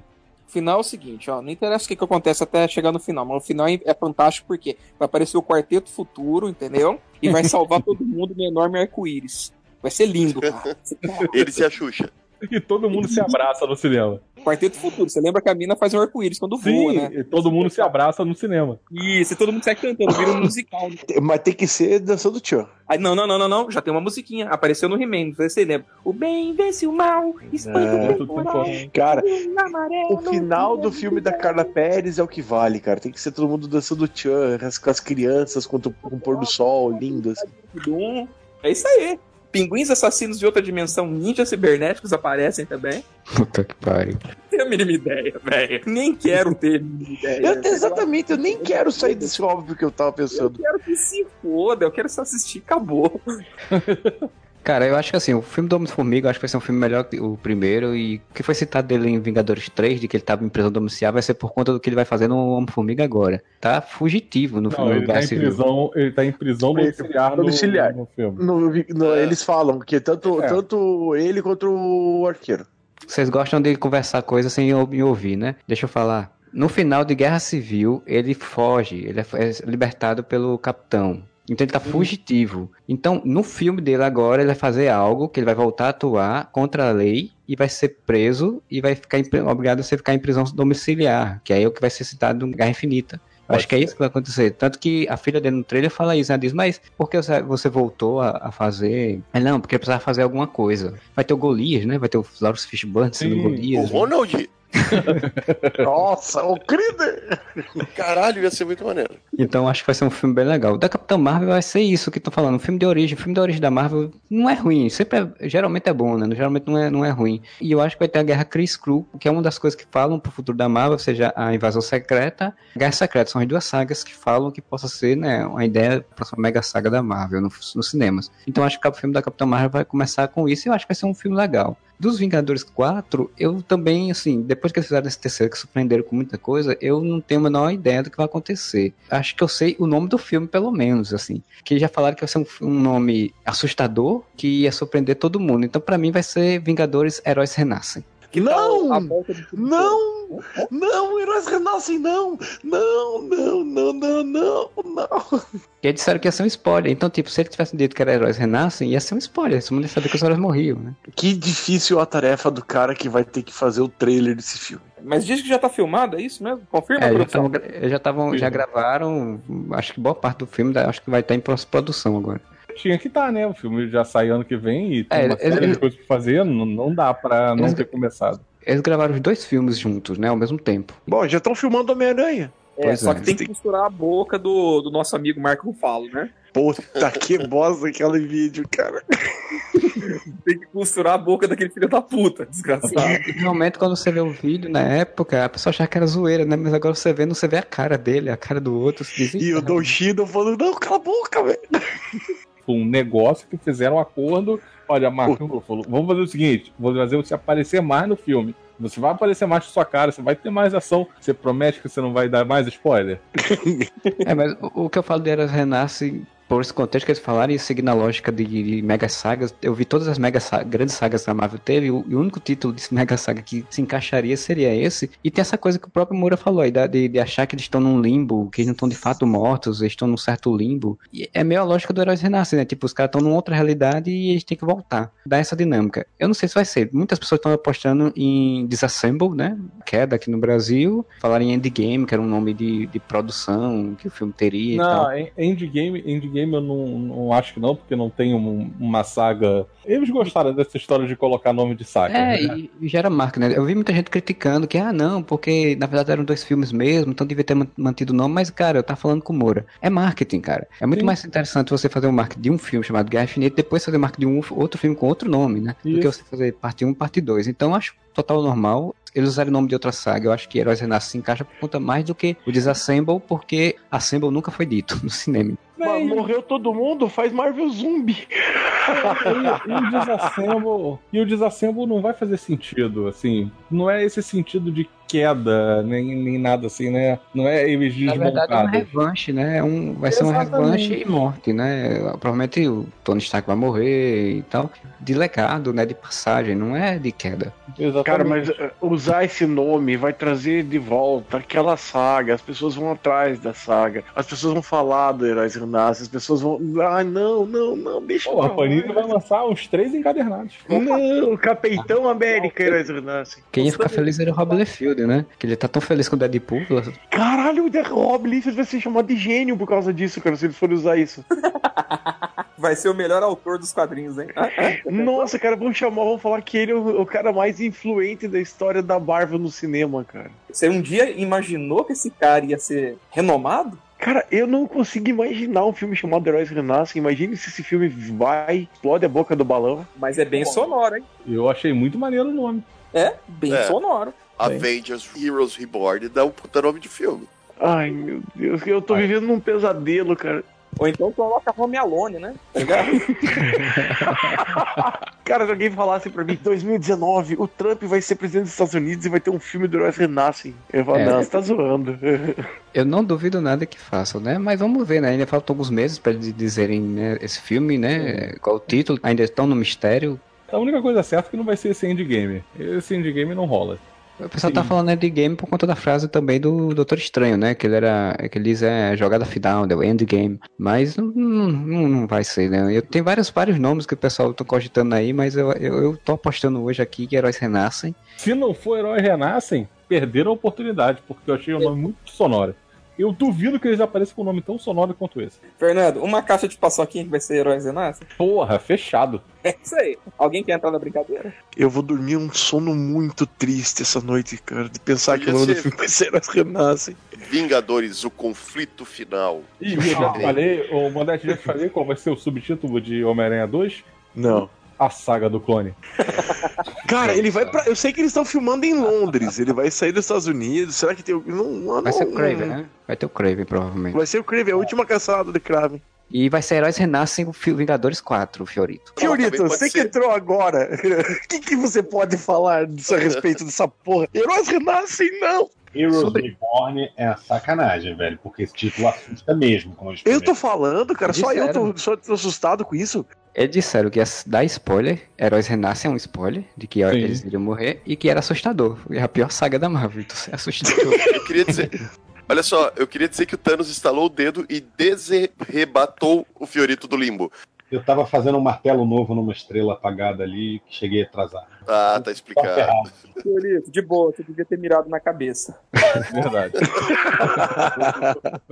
Fiorito, você chegou no final do nosso podcast, mas você ainda tem o direito, né, de falar a sua opinião, o que, é que você acha que vai ser Vingadores 4, depois de toda essa loucura que foi Vingadores Não, dá- deixa o Fiorito dar a opinião dele sobre o filme. Sim, deixa ele falar, cara. Eu sou tirano, não, pode falar. Quem manda é ele, tá Você vai vendo? bloquear metade das pessoas da conversa, é isso? Né? Tipo, pra ficar mais equilibrado.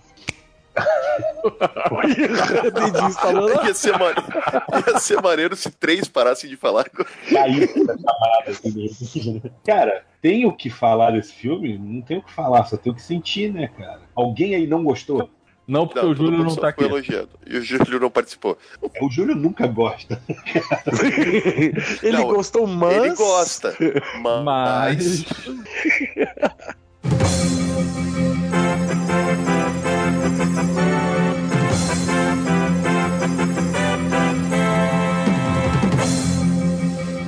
Senhores, não interessa pra ninguém, mas eu só vou comentar rapidinho. As coisas que eu não gostei do filme foram: um, a morte do Loki, totalmente estúpida. Inacreditável que o deus da mentira, da trapaça, faria algo tão ridículo e estúpido daquela forma. Embora eu seja a favor das mortes todas continuarem, que a gente sabe que as do final não vão continuar, mas eu acho até que devia matar todo mundo mesmo. A do Loki eu acho que deveria ser mostrado que algum plano dele, algum subterfúgio dele, ele voltar. Mesmo que ele morresse de novo. Eu não sou a favor que ele tenha que ficar vivo, não. Pode morrer, mas não daquela forma ridícula. Do Thanos, acho que tinha que aprofundar mais. A outra coisa que já é previsível é os, heróis, entre aspas, comuns conseguirem encarar com facilidade guarda pessoal do Thanos, os, os generais dele. É, Viúva Negra, Capitão, Falcão, com uma facilidade extrema. Uma só um, com uma curiosidade, né? Aquelas coisas de filme, né? Porra, no final todos os Vingadores originais sobraram, né? Morreu todo mundo que é novo e ficou exatamente os originais. Porra, cadê a aleatoriedade aí, seu Thanos? Tá, tá, essa aleatoriedade aí tá estranha, hein? É isso.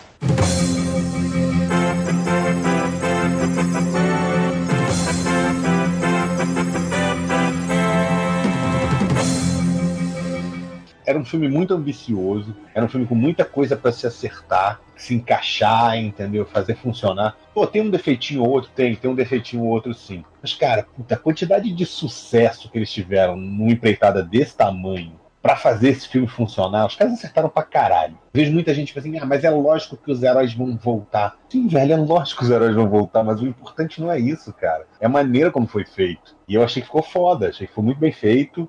Eu acho que eu nunca vi uma sala de cinema tipo estádio de futebol que nem tava, cara. Porque tava muito estádio de futebol, assim, sabe? Ele gritava, e, é, é, xingava. E no final o time tomou o gol, assim, perdeu o campeonato. Foi 7x1 no final, né? Na hora que o Aranha morre, tinha uns moleques do meu lado que eu achei que eles iam morrer, velho. Eu achei que tem que ter uma síncope do meu lado ali. Aí os caras começaram a gritar, Marvel, filha da puta! Não sei o que. Eles vão embora. Vai embora do Capitão América, caralho.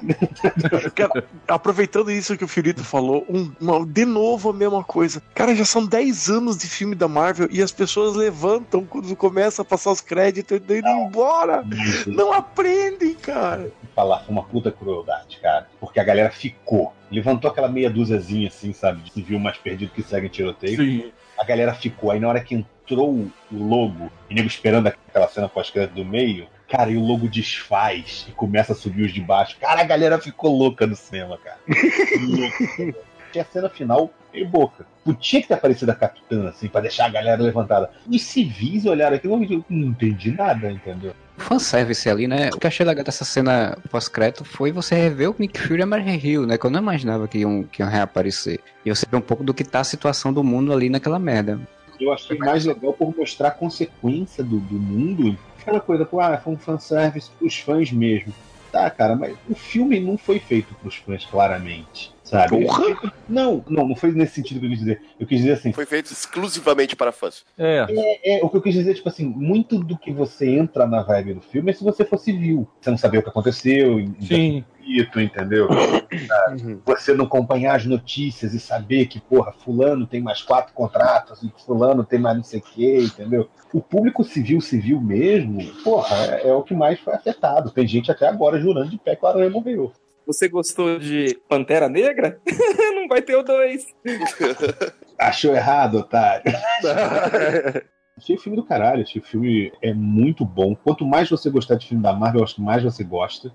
E eu tenho visto, com algumas exceções, mesmo a galera que não gosta de filme da Marvel elogiando. Lógico que tem as exceções, tem a galera do contra. O primeiro Vingadores, ele sempre vai ser incomparável porque tu viu aquilo e tu ficou, caralho, cara, isso é muito foda. É a primeira vez que tu tá vendo. Aconteceu. Primeira vez que tu tá vendo esses heróis, tu tá encantado, tu tá apaixonado por aquilo que tá acontecendo nas telas. Nada supera Esse- aquela cena da câmera rodando assim, mostrando todos eles. Exato. Na minha cena, a cena que é foda é a cena que o Homem de Ferro posa do lado do Capitão, Ah, isso tá é dando muito Loki, aí ele olha pra você assim, Captain, ele fala assim, Mr. Stark, entendeu? Sabe? Cara, é sensacional. Floresta é foda também, que os a trinca, né? Os três estão Aham. pegando na porrada lá. Acho do caralho. Então, a sensação que eu tenho desse filme é essa admiração de, tipo, tu falar, caralho, velho, tá acontecendo. Tu sempre quis que acontecesse no cinema, cara. Quando que a gente não via, porra, dos filmes do Batman e ficava, ah, velho, podia aparecer o Superman. Você queria ver os personagens como se vê nos quadrinhos, aquilo tava acontecendo. Agora, cara, esse filme com Guerra Infinita, toda vez que, por exemplo, quando Thor encontra os Guardiões, ou quando o Homem de Ferro e o Doutor Estranho estão discutindo no Santo Santorum, ou quando o Buck pegando o Rocket Raccoon e levantando girando pra eles atirarem juntos, pra mim dá uma sensação de orgulho, tá ligado? De dizer, pá, olha o que, que esses caras estão fazendo, assim, sabe? Não é mais admiração, porque você já tá acostumado a ver esses personagens se encontrando, mas é de dizer, velho, se sentir feliz, entendeu? Pela Marvel e pelo que eles conseguiram fazer, assim. Então você vê as cenas e você diz, ah, velho, que foda isso. Como a gente falou, a primeira cena em que aparece espaço e começa a tocar a trilha sonora e tu sabe que vem o Guardiões ali, tu fica o tempo todo falando, bah, que foda o que esses caras estão fazendo.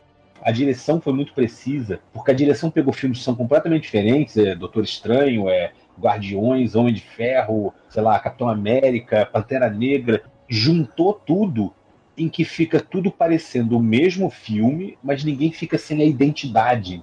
Os ângulos que eles usam, e depois ele vai meio que juntando isso, sacou? Mas ele escolhe um- uns enquadramentos dos filmes originais e não fica aquela coisa tipo, tá um negócio meio preto e branco e de repente entra aquela cor dos Guardiões da Galáxia. Sim. Eles conseguiram fazer um negócio que funciona junto, mas não deixa de ter a identidade original. Me incomoda um pouco na maneira que as pessoas reagem na internet. Ah, mas esse filme tem esse defeito. O filme tem aquele defeito. Ah, tem um momento ali que tem um furo de roteiro. Ah, tem um momento ali que o CG ficou ruim. Velho, quando que a gente ia imaginar que esse filme ia ser feito? Quando que a gente ia imaginar que esse filme ia dar certo? Puta que pariu. O filme acerta 95%. E tem gente dizendo que o filme é ruim porque 5% deu errado. Tem Onde filme é que a gente ia imaginar que um filme da Marvel ia dar certo e da DC não? Pois é, cara. Vamos falar a verdade, esse filme, lógico, comparando, né? Como se fosse Crise nas Infinitas Terras. Mas é o que eu falei antes da gente gravar. O Fiorito pegou certinho, velho. Eu pego bem. Ui, delícia.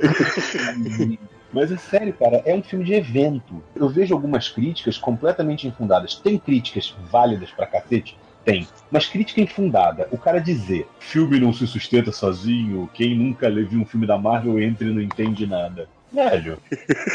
Dá pra ver sozinho. É isso que eu tô falando, entendeu? Eu vi vídeo falando isso, dizendo que, ah, não, você precisa saber dos outros filmes. É óbvio.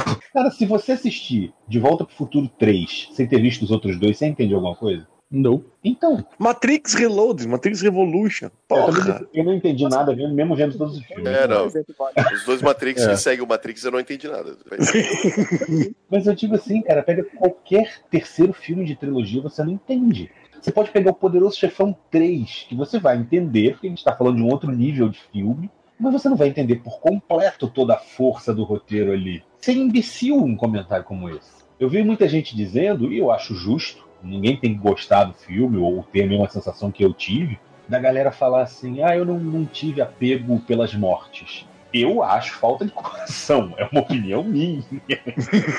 É, eu não vou falar nada porque eu praticamente disse isso. Pode até dizer que as do final ainda tem alguma coisa. Agora, a Gamora, o Loki, porra, Visão. Não, não, não. Eu, eu falo do, do final, assim, tipo. É, Do arrebatamento. é, o arrebatamento, pra mim, especificamente, como não se viu experiência com quadrinhos, etc., ficou aquele troço, tipo, ah, tá bom, cara, mas assim, quando vão voltar? A gente girou a, a joia do tempo, né? Que o Fernando falou a mesma coisa de novo. Eu acho que a cena final. A cena final você tem que ter um desprendimento muito grande. Você tem que ter uma, uma suspensão de descrença aí muito grande. E que é impossível a gente ter. A gente leu o quadrinho, a gente jogou o jogo, sabe? Fez tudo já em relação a isso. Então é difícil pra gente acreditar que aquelas mortes vão durar, até porque no mundo de hoje, que é um mundo que tem internet, você sabe quem tá e quem não tá no próximo filme, quem tá pra quantos filmes. Você sabe que a Marvel não vai jogar fora a franquia bilionária do Pantera. Você sabe que eles mataram todo mundo que tá com franquia ou em criação ou em desenvolvimento, né? Exato, Com trilogia encerrada. O Aranha que tá sendo filmado agora. aquelas cenas não me emocionaram no final. Eu fiquei mais chocado com as cenas do início. O Loki, o Visão mesmo, eu achei a cena pesada. O, a Gamora, pra mim, é a cena mais pesada do filme. E outra coisa, ficar chocado, não- é como eu falo, não quer dizer assim, meu Deus, uma pontada, meu braço tá formigando. Não é isso, não, cara. É só você dizer assim, caralho. Cara, a gente nem citou o fato do Thanos ter torturado a Nebula, né, cara? Caralho! E é filha dele também, né? É, mas ele faz isso na HQ também, né, cara? Só que na HQ Sim. é diferente, né? Ele deixa ela à beira da morte, né? O que eu digo é, a cena do final, cara, pra mim não significou tanto, mas os moleques do meu lado iam morrer. Minha filha, cara. Minha filha que não, é- não leu nada, ela ficou chocada. Os moleques iam morrer, cara. O moleque tava tipo, sabe? Eu falei, caralho, calma, cara, velho. Calma, é só um filme, tá? Fica tranquilo, ali comer uma pipoca, relaxa. Sabe, eu não sabia quem era o cara, mas me deu vontade de dar um abraço, o cara tava na merda. Filme não é só pra gente, velho. O filme é pra essa galera toda. E óbvio, eu sei o que vai acontecer. Eu tô ali pela viagem, sabe? Eu tô ali de, de voyeur. A jornada é mais importante que o destino. O destino você sabe onde. certeza, cara. Com certeza. Então, a única sensação que eu tive foi, porra, eles tiveram coragem de matar 50% mesmo, cara, que da hora. Só isso. Mas, não desmereço quem tá assistindo. Começa matando os bucha. Roda o Buck, roda o Falcão, roda Mantis. O Bucha, porra, morreu o Pantera e o Homem-Aranha. Caralho. Não, Caralho. começa. Nossa, Modeste. Porra, escuta Modeste. a frase inteira, cacete. Exatamente. Eles começam rodando os buchas. Aí tem uma hora que o Pantera estica a mão pra Okoi e fala assim: Levante, aqui não é lugar de morrer. Aí você pensa, ah, o Okoi vai rodar. E roda ele, velho. Aquele primeiro momento tava assim, ei, caralho. Aí o Star-Lord, cara, sobra ele e você pensa, pô, já morreu uma porrada de guardião, o Star-Lord vai ficar, né? Aí ele vira fumaça também, vira incenso, né? Aí ele, caralho, o Homem-Aranha é cruel com a audiência, cara. Porque o Homem-Aranha ele fica tipo, eu não quero morrer, velho, eu não quero, eu não quero. A plateia tava chocada, cara. Eu nunca mais vou me chocar desse jeito, mas eu fico feliz de que isso esteja acontecendo, entendeu? Já que você acha que não vai se chocar nunca mais assim, você acha que não- também não vai se chocar assim, Vingadores 4? Eu vou falar a verdade pra você. Eu tô igual a Regina Duarte naquela outra eleição do Lula. Eu tenho medo, sabe? Aquela Eu acho que vai ser muito difícil pra Marvel superar esse filme. Também esse acho. filme é o Duas Torres, é o Império Contra-Ataca da Marvel. E normalmente a gente sabe que consertar as coisas é muito mais difícil do que você simplesmente destruir. Eu acho que a hype da galera tá tão alto que qualquer estratégia que eles usarem ali, de todas as teorias da galera, dificilmente vão atender as expectativas. Então, tipo, ah, usaram a joia do tempo para voltar atrás, como é no gibi. Ah, voltar atrás no tempo, porra, desfazer tudo aquilo. A galera vai dizer que é idiota. Estão todos presos na joia da alma. Vamos dizer que é idiota. Qualquer coisa que a Marvel fizer não vai atender o hype. É isso que eu acho. Então eu tenho um pouco de medo do quarto filme. Apesar de que, lógico, eu vou passar um ano horroroso contando os dias pra chegar lá, entendeu? Cara, se esse ano for contando, contando os dias e o título for Heróis Renascem, vai ser pior ainda. Não vai, aí vai ser. É, larga de ser chorão, Modeste. Eu tinha postado no Disassembled lá, né? Tinha até postado lá, mas eu não sei se vai ser Disassemble. Não. Eu tô falando desse tal de Endgame aí. Eu tô te falando, rapaz, vai ser Heróis Renascem. O pessoal não confia em mim, não. Eu confio. Eu não só confio, como eu achei que foi uma ideia excelente. O título só é assustador se você conhecer Rob Life. ah, mas assim, é, é, porque há o entendimento de que o título tem que remeter a alguma saga. Então, assim, como o Endgame não remete a nada, então, para mim, Endgame fora. O Disassemble que eu vi que você colocou é uma boa ideia. Só que assim, não teve o Assemble para poder ter o Disassemble. Sim, com certeza. Heróis Renascem era um nome que, cara, excluindo a saga, como aliás você exclui todas as sagas em todos os é praticamente só uma pincelada muito básica, mas a ideia de Heróis Renascem, assim, como título é muito maneira. Você imagina, tipo, Vingadores 4, Heróis Renascem. Olha o impacto disso. É, mas é um puto spoiler, né? Quer falar, eles falaram que era um puto spoiler. Exatamente. Ó, acabei de começar a dar mais crédito. Tá valendo uma carta de paçoquinha, Fiorita. Imagina o logo disso, cara. O cara estampar uma camisa com heróis renascem, Vingadores, aquela coisa. E... Tem uma outra coisa para engrossar esse couro aí. Quando é o filme do meio, o Império contra-ataca lá, ou Sim. Duas Torres, não sei o quê, ele é sempre um título mais sombrio. Uhum. Mas o título do terceiro é sempre para cima. Ó. Retorno de Jedi. O Retorno do Rei é meio que tipo. Porra, a vingança do Sif. Vou te falar que eu cheguei aqui descrente e já estou começando a ser convencido. Cara, mesmo que não seja Heróis Renascem, vai ser um título para cima. Porque, é, é, como você falou, é um filme que vai fechar o legado Marvel, passar, passar bastão, vai encerrar uma fase. Eles não vão fazer uma coisa deprê, né? Uma coisa para baixo. Tem que levar a galera ah, pro cinema. Se você deixar a galera, a galera saiu do cinema muito mal, cara. Você tem que dizer, tipo. Sim, assim, a galera saiu na bad, velho. A galera tem que meio que, tipo, voltar pro, pro cinema, tipo. Ah, não, beleza, agora eu vou ver. Senão, os Vingadores se fodem de novo. Vingadores 4, fudeu geral.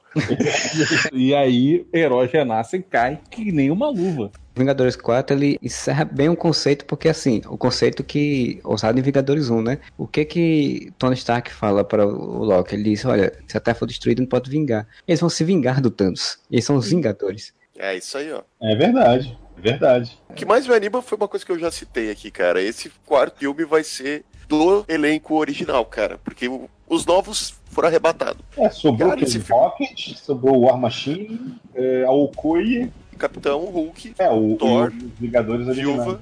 E o Gavião Arqueiro que tá em algum canto, né? Cadê esse filho da puta? Não apareceu. Então tá, tá certo. em casa cuidando das galinhas. É, não, tá, certo. tá certo ele. Ele é o Ronin e como ele é ninja, você não viu. Olha aí. ah, tá. A Mulher Invisível também tá muito boa no filme. Tá excelente, cara. Entendeu? Ah, cara, mas vai salientar um negócio, né? Esse negócio do Gavião Arqueiro. Todos os personagens eles já estavam meio que juntos, né? A ação se passa em um dia, né? É um, começa numa, num dia e termina no outro. Os caras não foram atrás do Gavião Arqueiro. Se você pensar em termos de temporada. Mesmo, porque eles devem ter conversado. Ah, vamos chamar o Clint. Não apareceu, mas eles falaram. Aquele bosta é, só tira flecha, cara. É... Que, que você quer chamar aquele merda? Deixa ele lá, pô. Posso te falar? Ele tá guardado. Ele vai aparecer no quarto. É porque o Clint ele é um screw pra, pra invasão secreta depois. Não é, é o que a gente já falou. Fiorito, nossa teoria é que a família do Gavião desapareceu no final desse filme e o Gavião vai atrás dos Vingadores, vamos resolver essa merda aqui. Achei Tem. também isso. Eu não ia nem dizer a família toda. Achei que, tipo assim, sumia um filho ou outro, entendeu? Sabe, a mulher e o neném, sei lá. Não, tem que ser a família toda, cara. Vingança tem que ser a família toda. Ou um cachorro, né?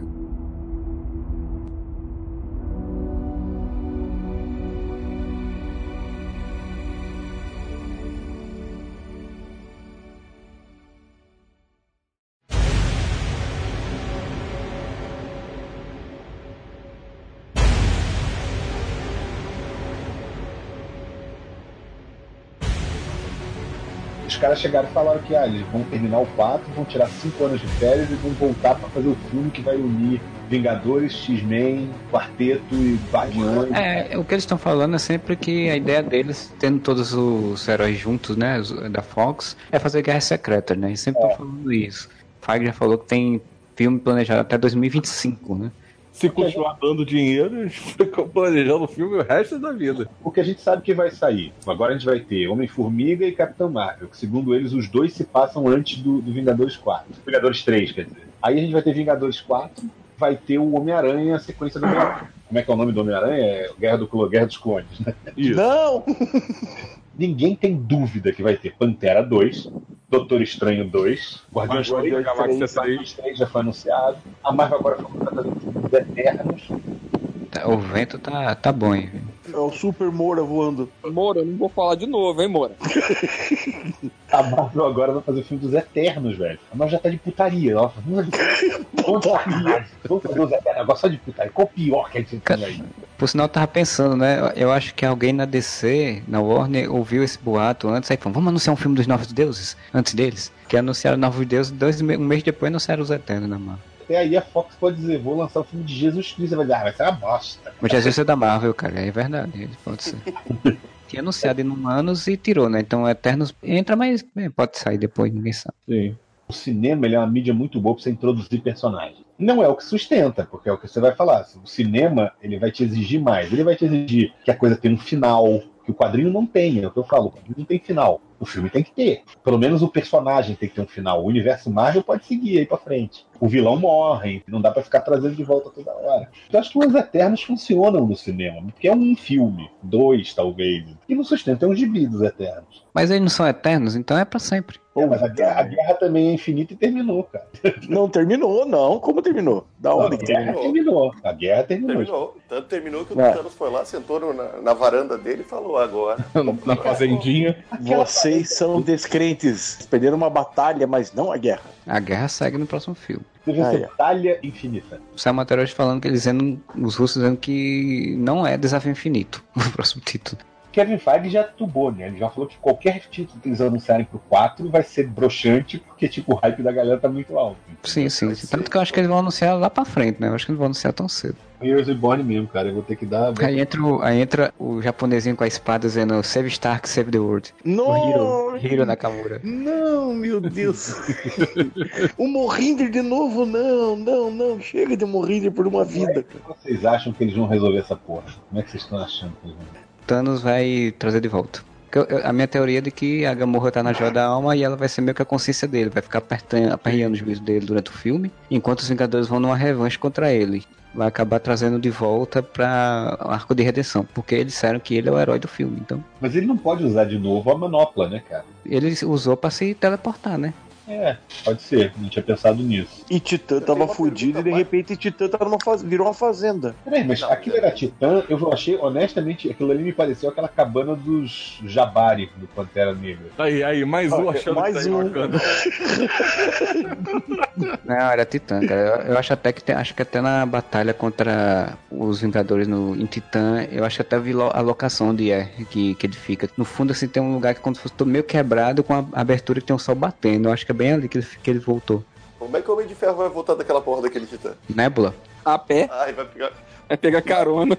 O negócio é isso, assim, porque eu acho que vai ter um salto temporal, né? Porque a Nebula provavelmente vai conseguir uma espaçonave, vai fazer alguma coisa pra poder voltar com ele e vai demorar um tempo pra ele chegar, né? Ele vai chegar correndo. E Já se a Capitã Marvel não der carona, né, cara? Porque ela pode aparecer não pros Vingadores na Terra, mas pro Tony Stark lá em. É, eu acho que Ah, não. tá acho- trabalhando de Uber no espaço. eu acho que não A vai. nave dos Guardiões ficou lá, vai- viu, seus vacilão? A nave dos Guardiões ficou lá. Os caras morreram, mas a nave não morreu, né, porra? Ah, é verdade. lá. O Logan, porra, dirigia Uber, a Capitã Marvel não pode, caralho? Não tem um taxista espacial na DC? Tem. Dá, passa um page pra ela. Eles pegam a Milano e voltam, né? Porque assim, o Tony tá cuidado como desaparecido, então vai ter um tempinho aí, não vai chegar exatamente logo depois. Tudo bem, peraí, a Milano tava lá, mas o cara arremessou uma lua em outra lua. E a Milano tá em Perona? Bem, depende de onde eles estacionaram, né? Se estacionaram do outro lado do planeta. Se eles estacionaram com cuidado, sim. É, se deixaram essa novelinha, fudeu, mas se eles botaram no valete lá, porra, o cara deixou direitinho, né, cara? Não, Tem vai que- seguro, vai que tem cons- seguro. Vai que eles conseguiram uma vaga coberta. É, vai que chove granizo, né, cara? Você não sabe. Ô, seguro não cobre granizo, hein? Tem vários outros heróis que acho que a Marvel ainda não usou que poderia usar. Quasar, Mulher Hulk, o, o Magno. Opa. Nova, pra mim, assim, ali eles estabeleceram um filme, ou seja, Xandar foi pro caralho, a Tropa Nova foi pro saco, e de alguma forma eles vão pegar o Richard Ryder lá pra dar o último capacete da Tropa Nova, ele tem que reconstruir a tropa, e a Marvel vai fazer o filme do Lanterna Verde antes. melhor, né? Já fez um Batman melhor, né? Por que não pode fazer um Lanterna Verde melhor? Não, eles ainda vão lançar o Cavaleiro da Lua, aí eles vão mostrar como é o filme do Batman. Então é isso, a gente chega ao final desse nosso podcast querido, esse podcast infinito, né? Que deve ter sido usado em todos os podcasts que falaram sobre Guerra Infinita, esse trocadilho. Queria agradecer só o Fiorito que chegou por último, né? Quiser quer fazer o, o, o seu jabá, alguma coisa, Fiorito? Me sigam aí nas redes sociais, arroba Márcio Fiorito, especialmente no Instagram. E eu não quero ir, Sr. Stark. Eu não quero ir. Quero ficar aqui e falar mais. E se você curtiu esse podcast, você entra lá no areva.com, deixa seu comentário ou manda para um e-mail para contato areva.com ou ainda entra lá no Facebook e no Twitter para botar seus mentions, suas, suas mensagenzinhas, seus DMs que for. Ou ainda tem o Instagram, que agora a gente tem um Instagram. Temos, chegamos a 100 pessoas seguindo o Instagram da gente. Um dia. Um dia a gente chega. É um Instagram. É um animal que a gente tem. então siga lá no Instagram também. A gente tá sempre postando algumas coisinhas. E a gente volta semana que vem com mais um podcast e whatever.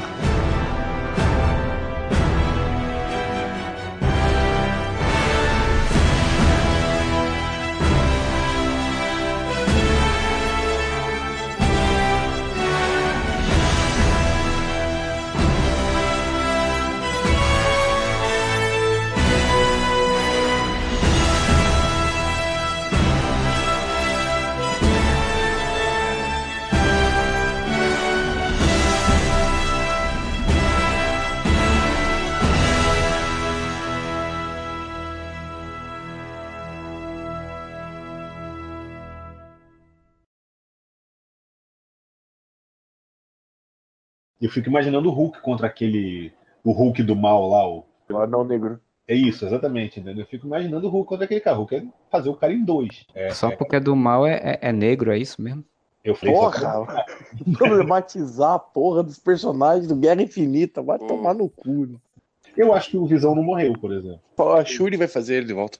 Eu acho, não, acho que ela já fez. Acho que ela na hora lá que ela começa a apertar os negocinhos Ela lá, fez o, o download. É, ela, ela O baixou, mas acho que ele vai vir sem emoção, ele vai ver aquele visão branco do Vingadores da Costa Oeste. Ele já tá cinza, né? Pois é, né, cara? Porra! Tá dizendo que branco não tem emoção. Porra! Que chato, cara. Ô, Marcelo, você tá um cu hoje, hein?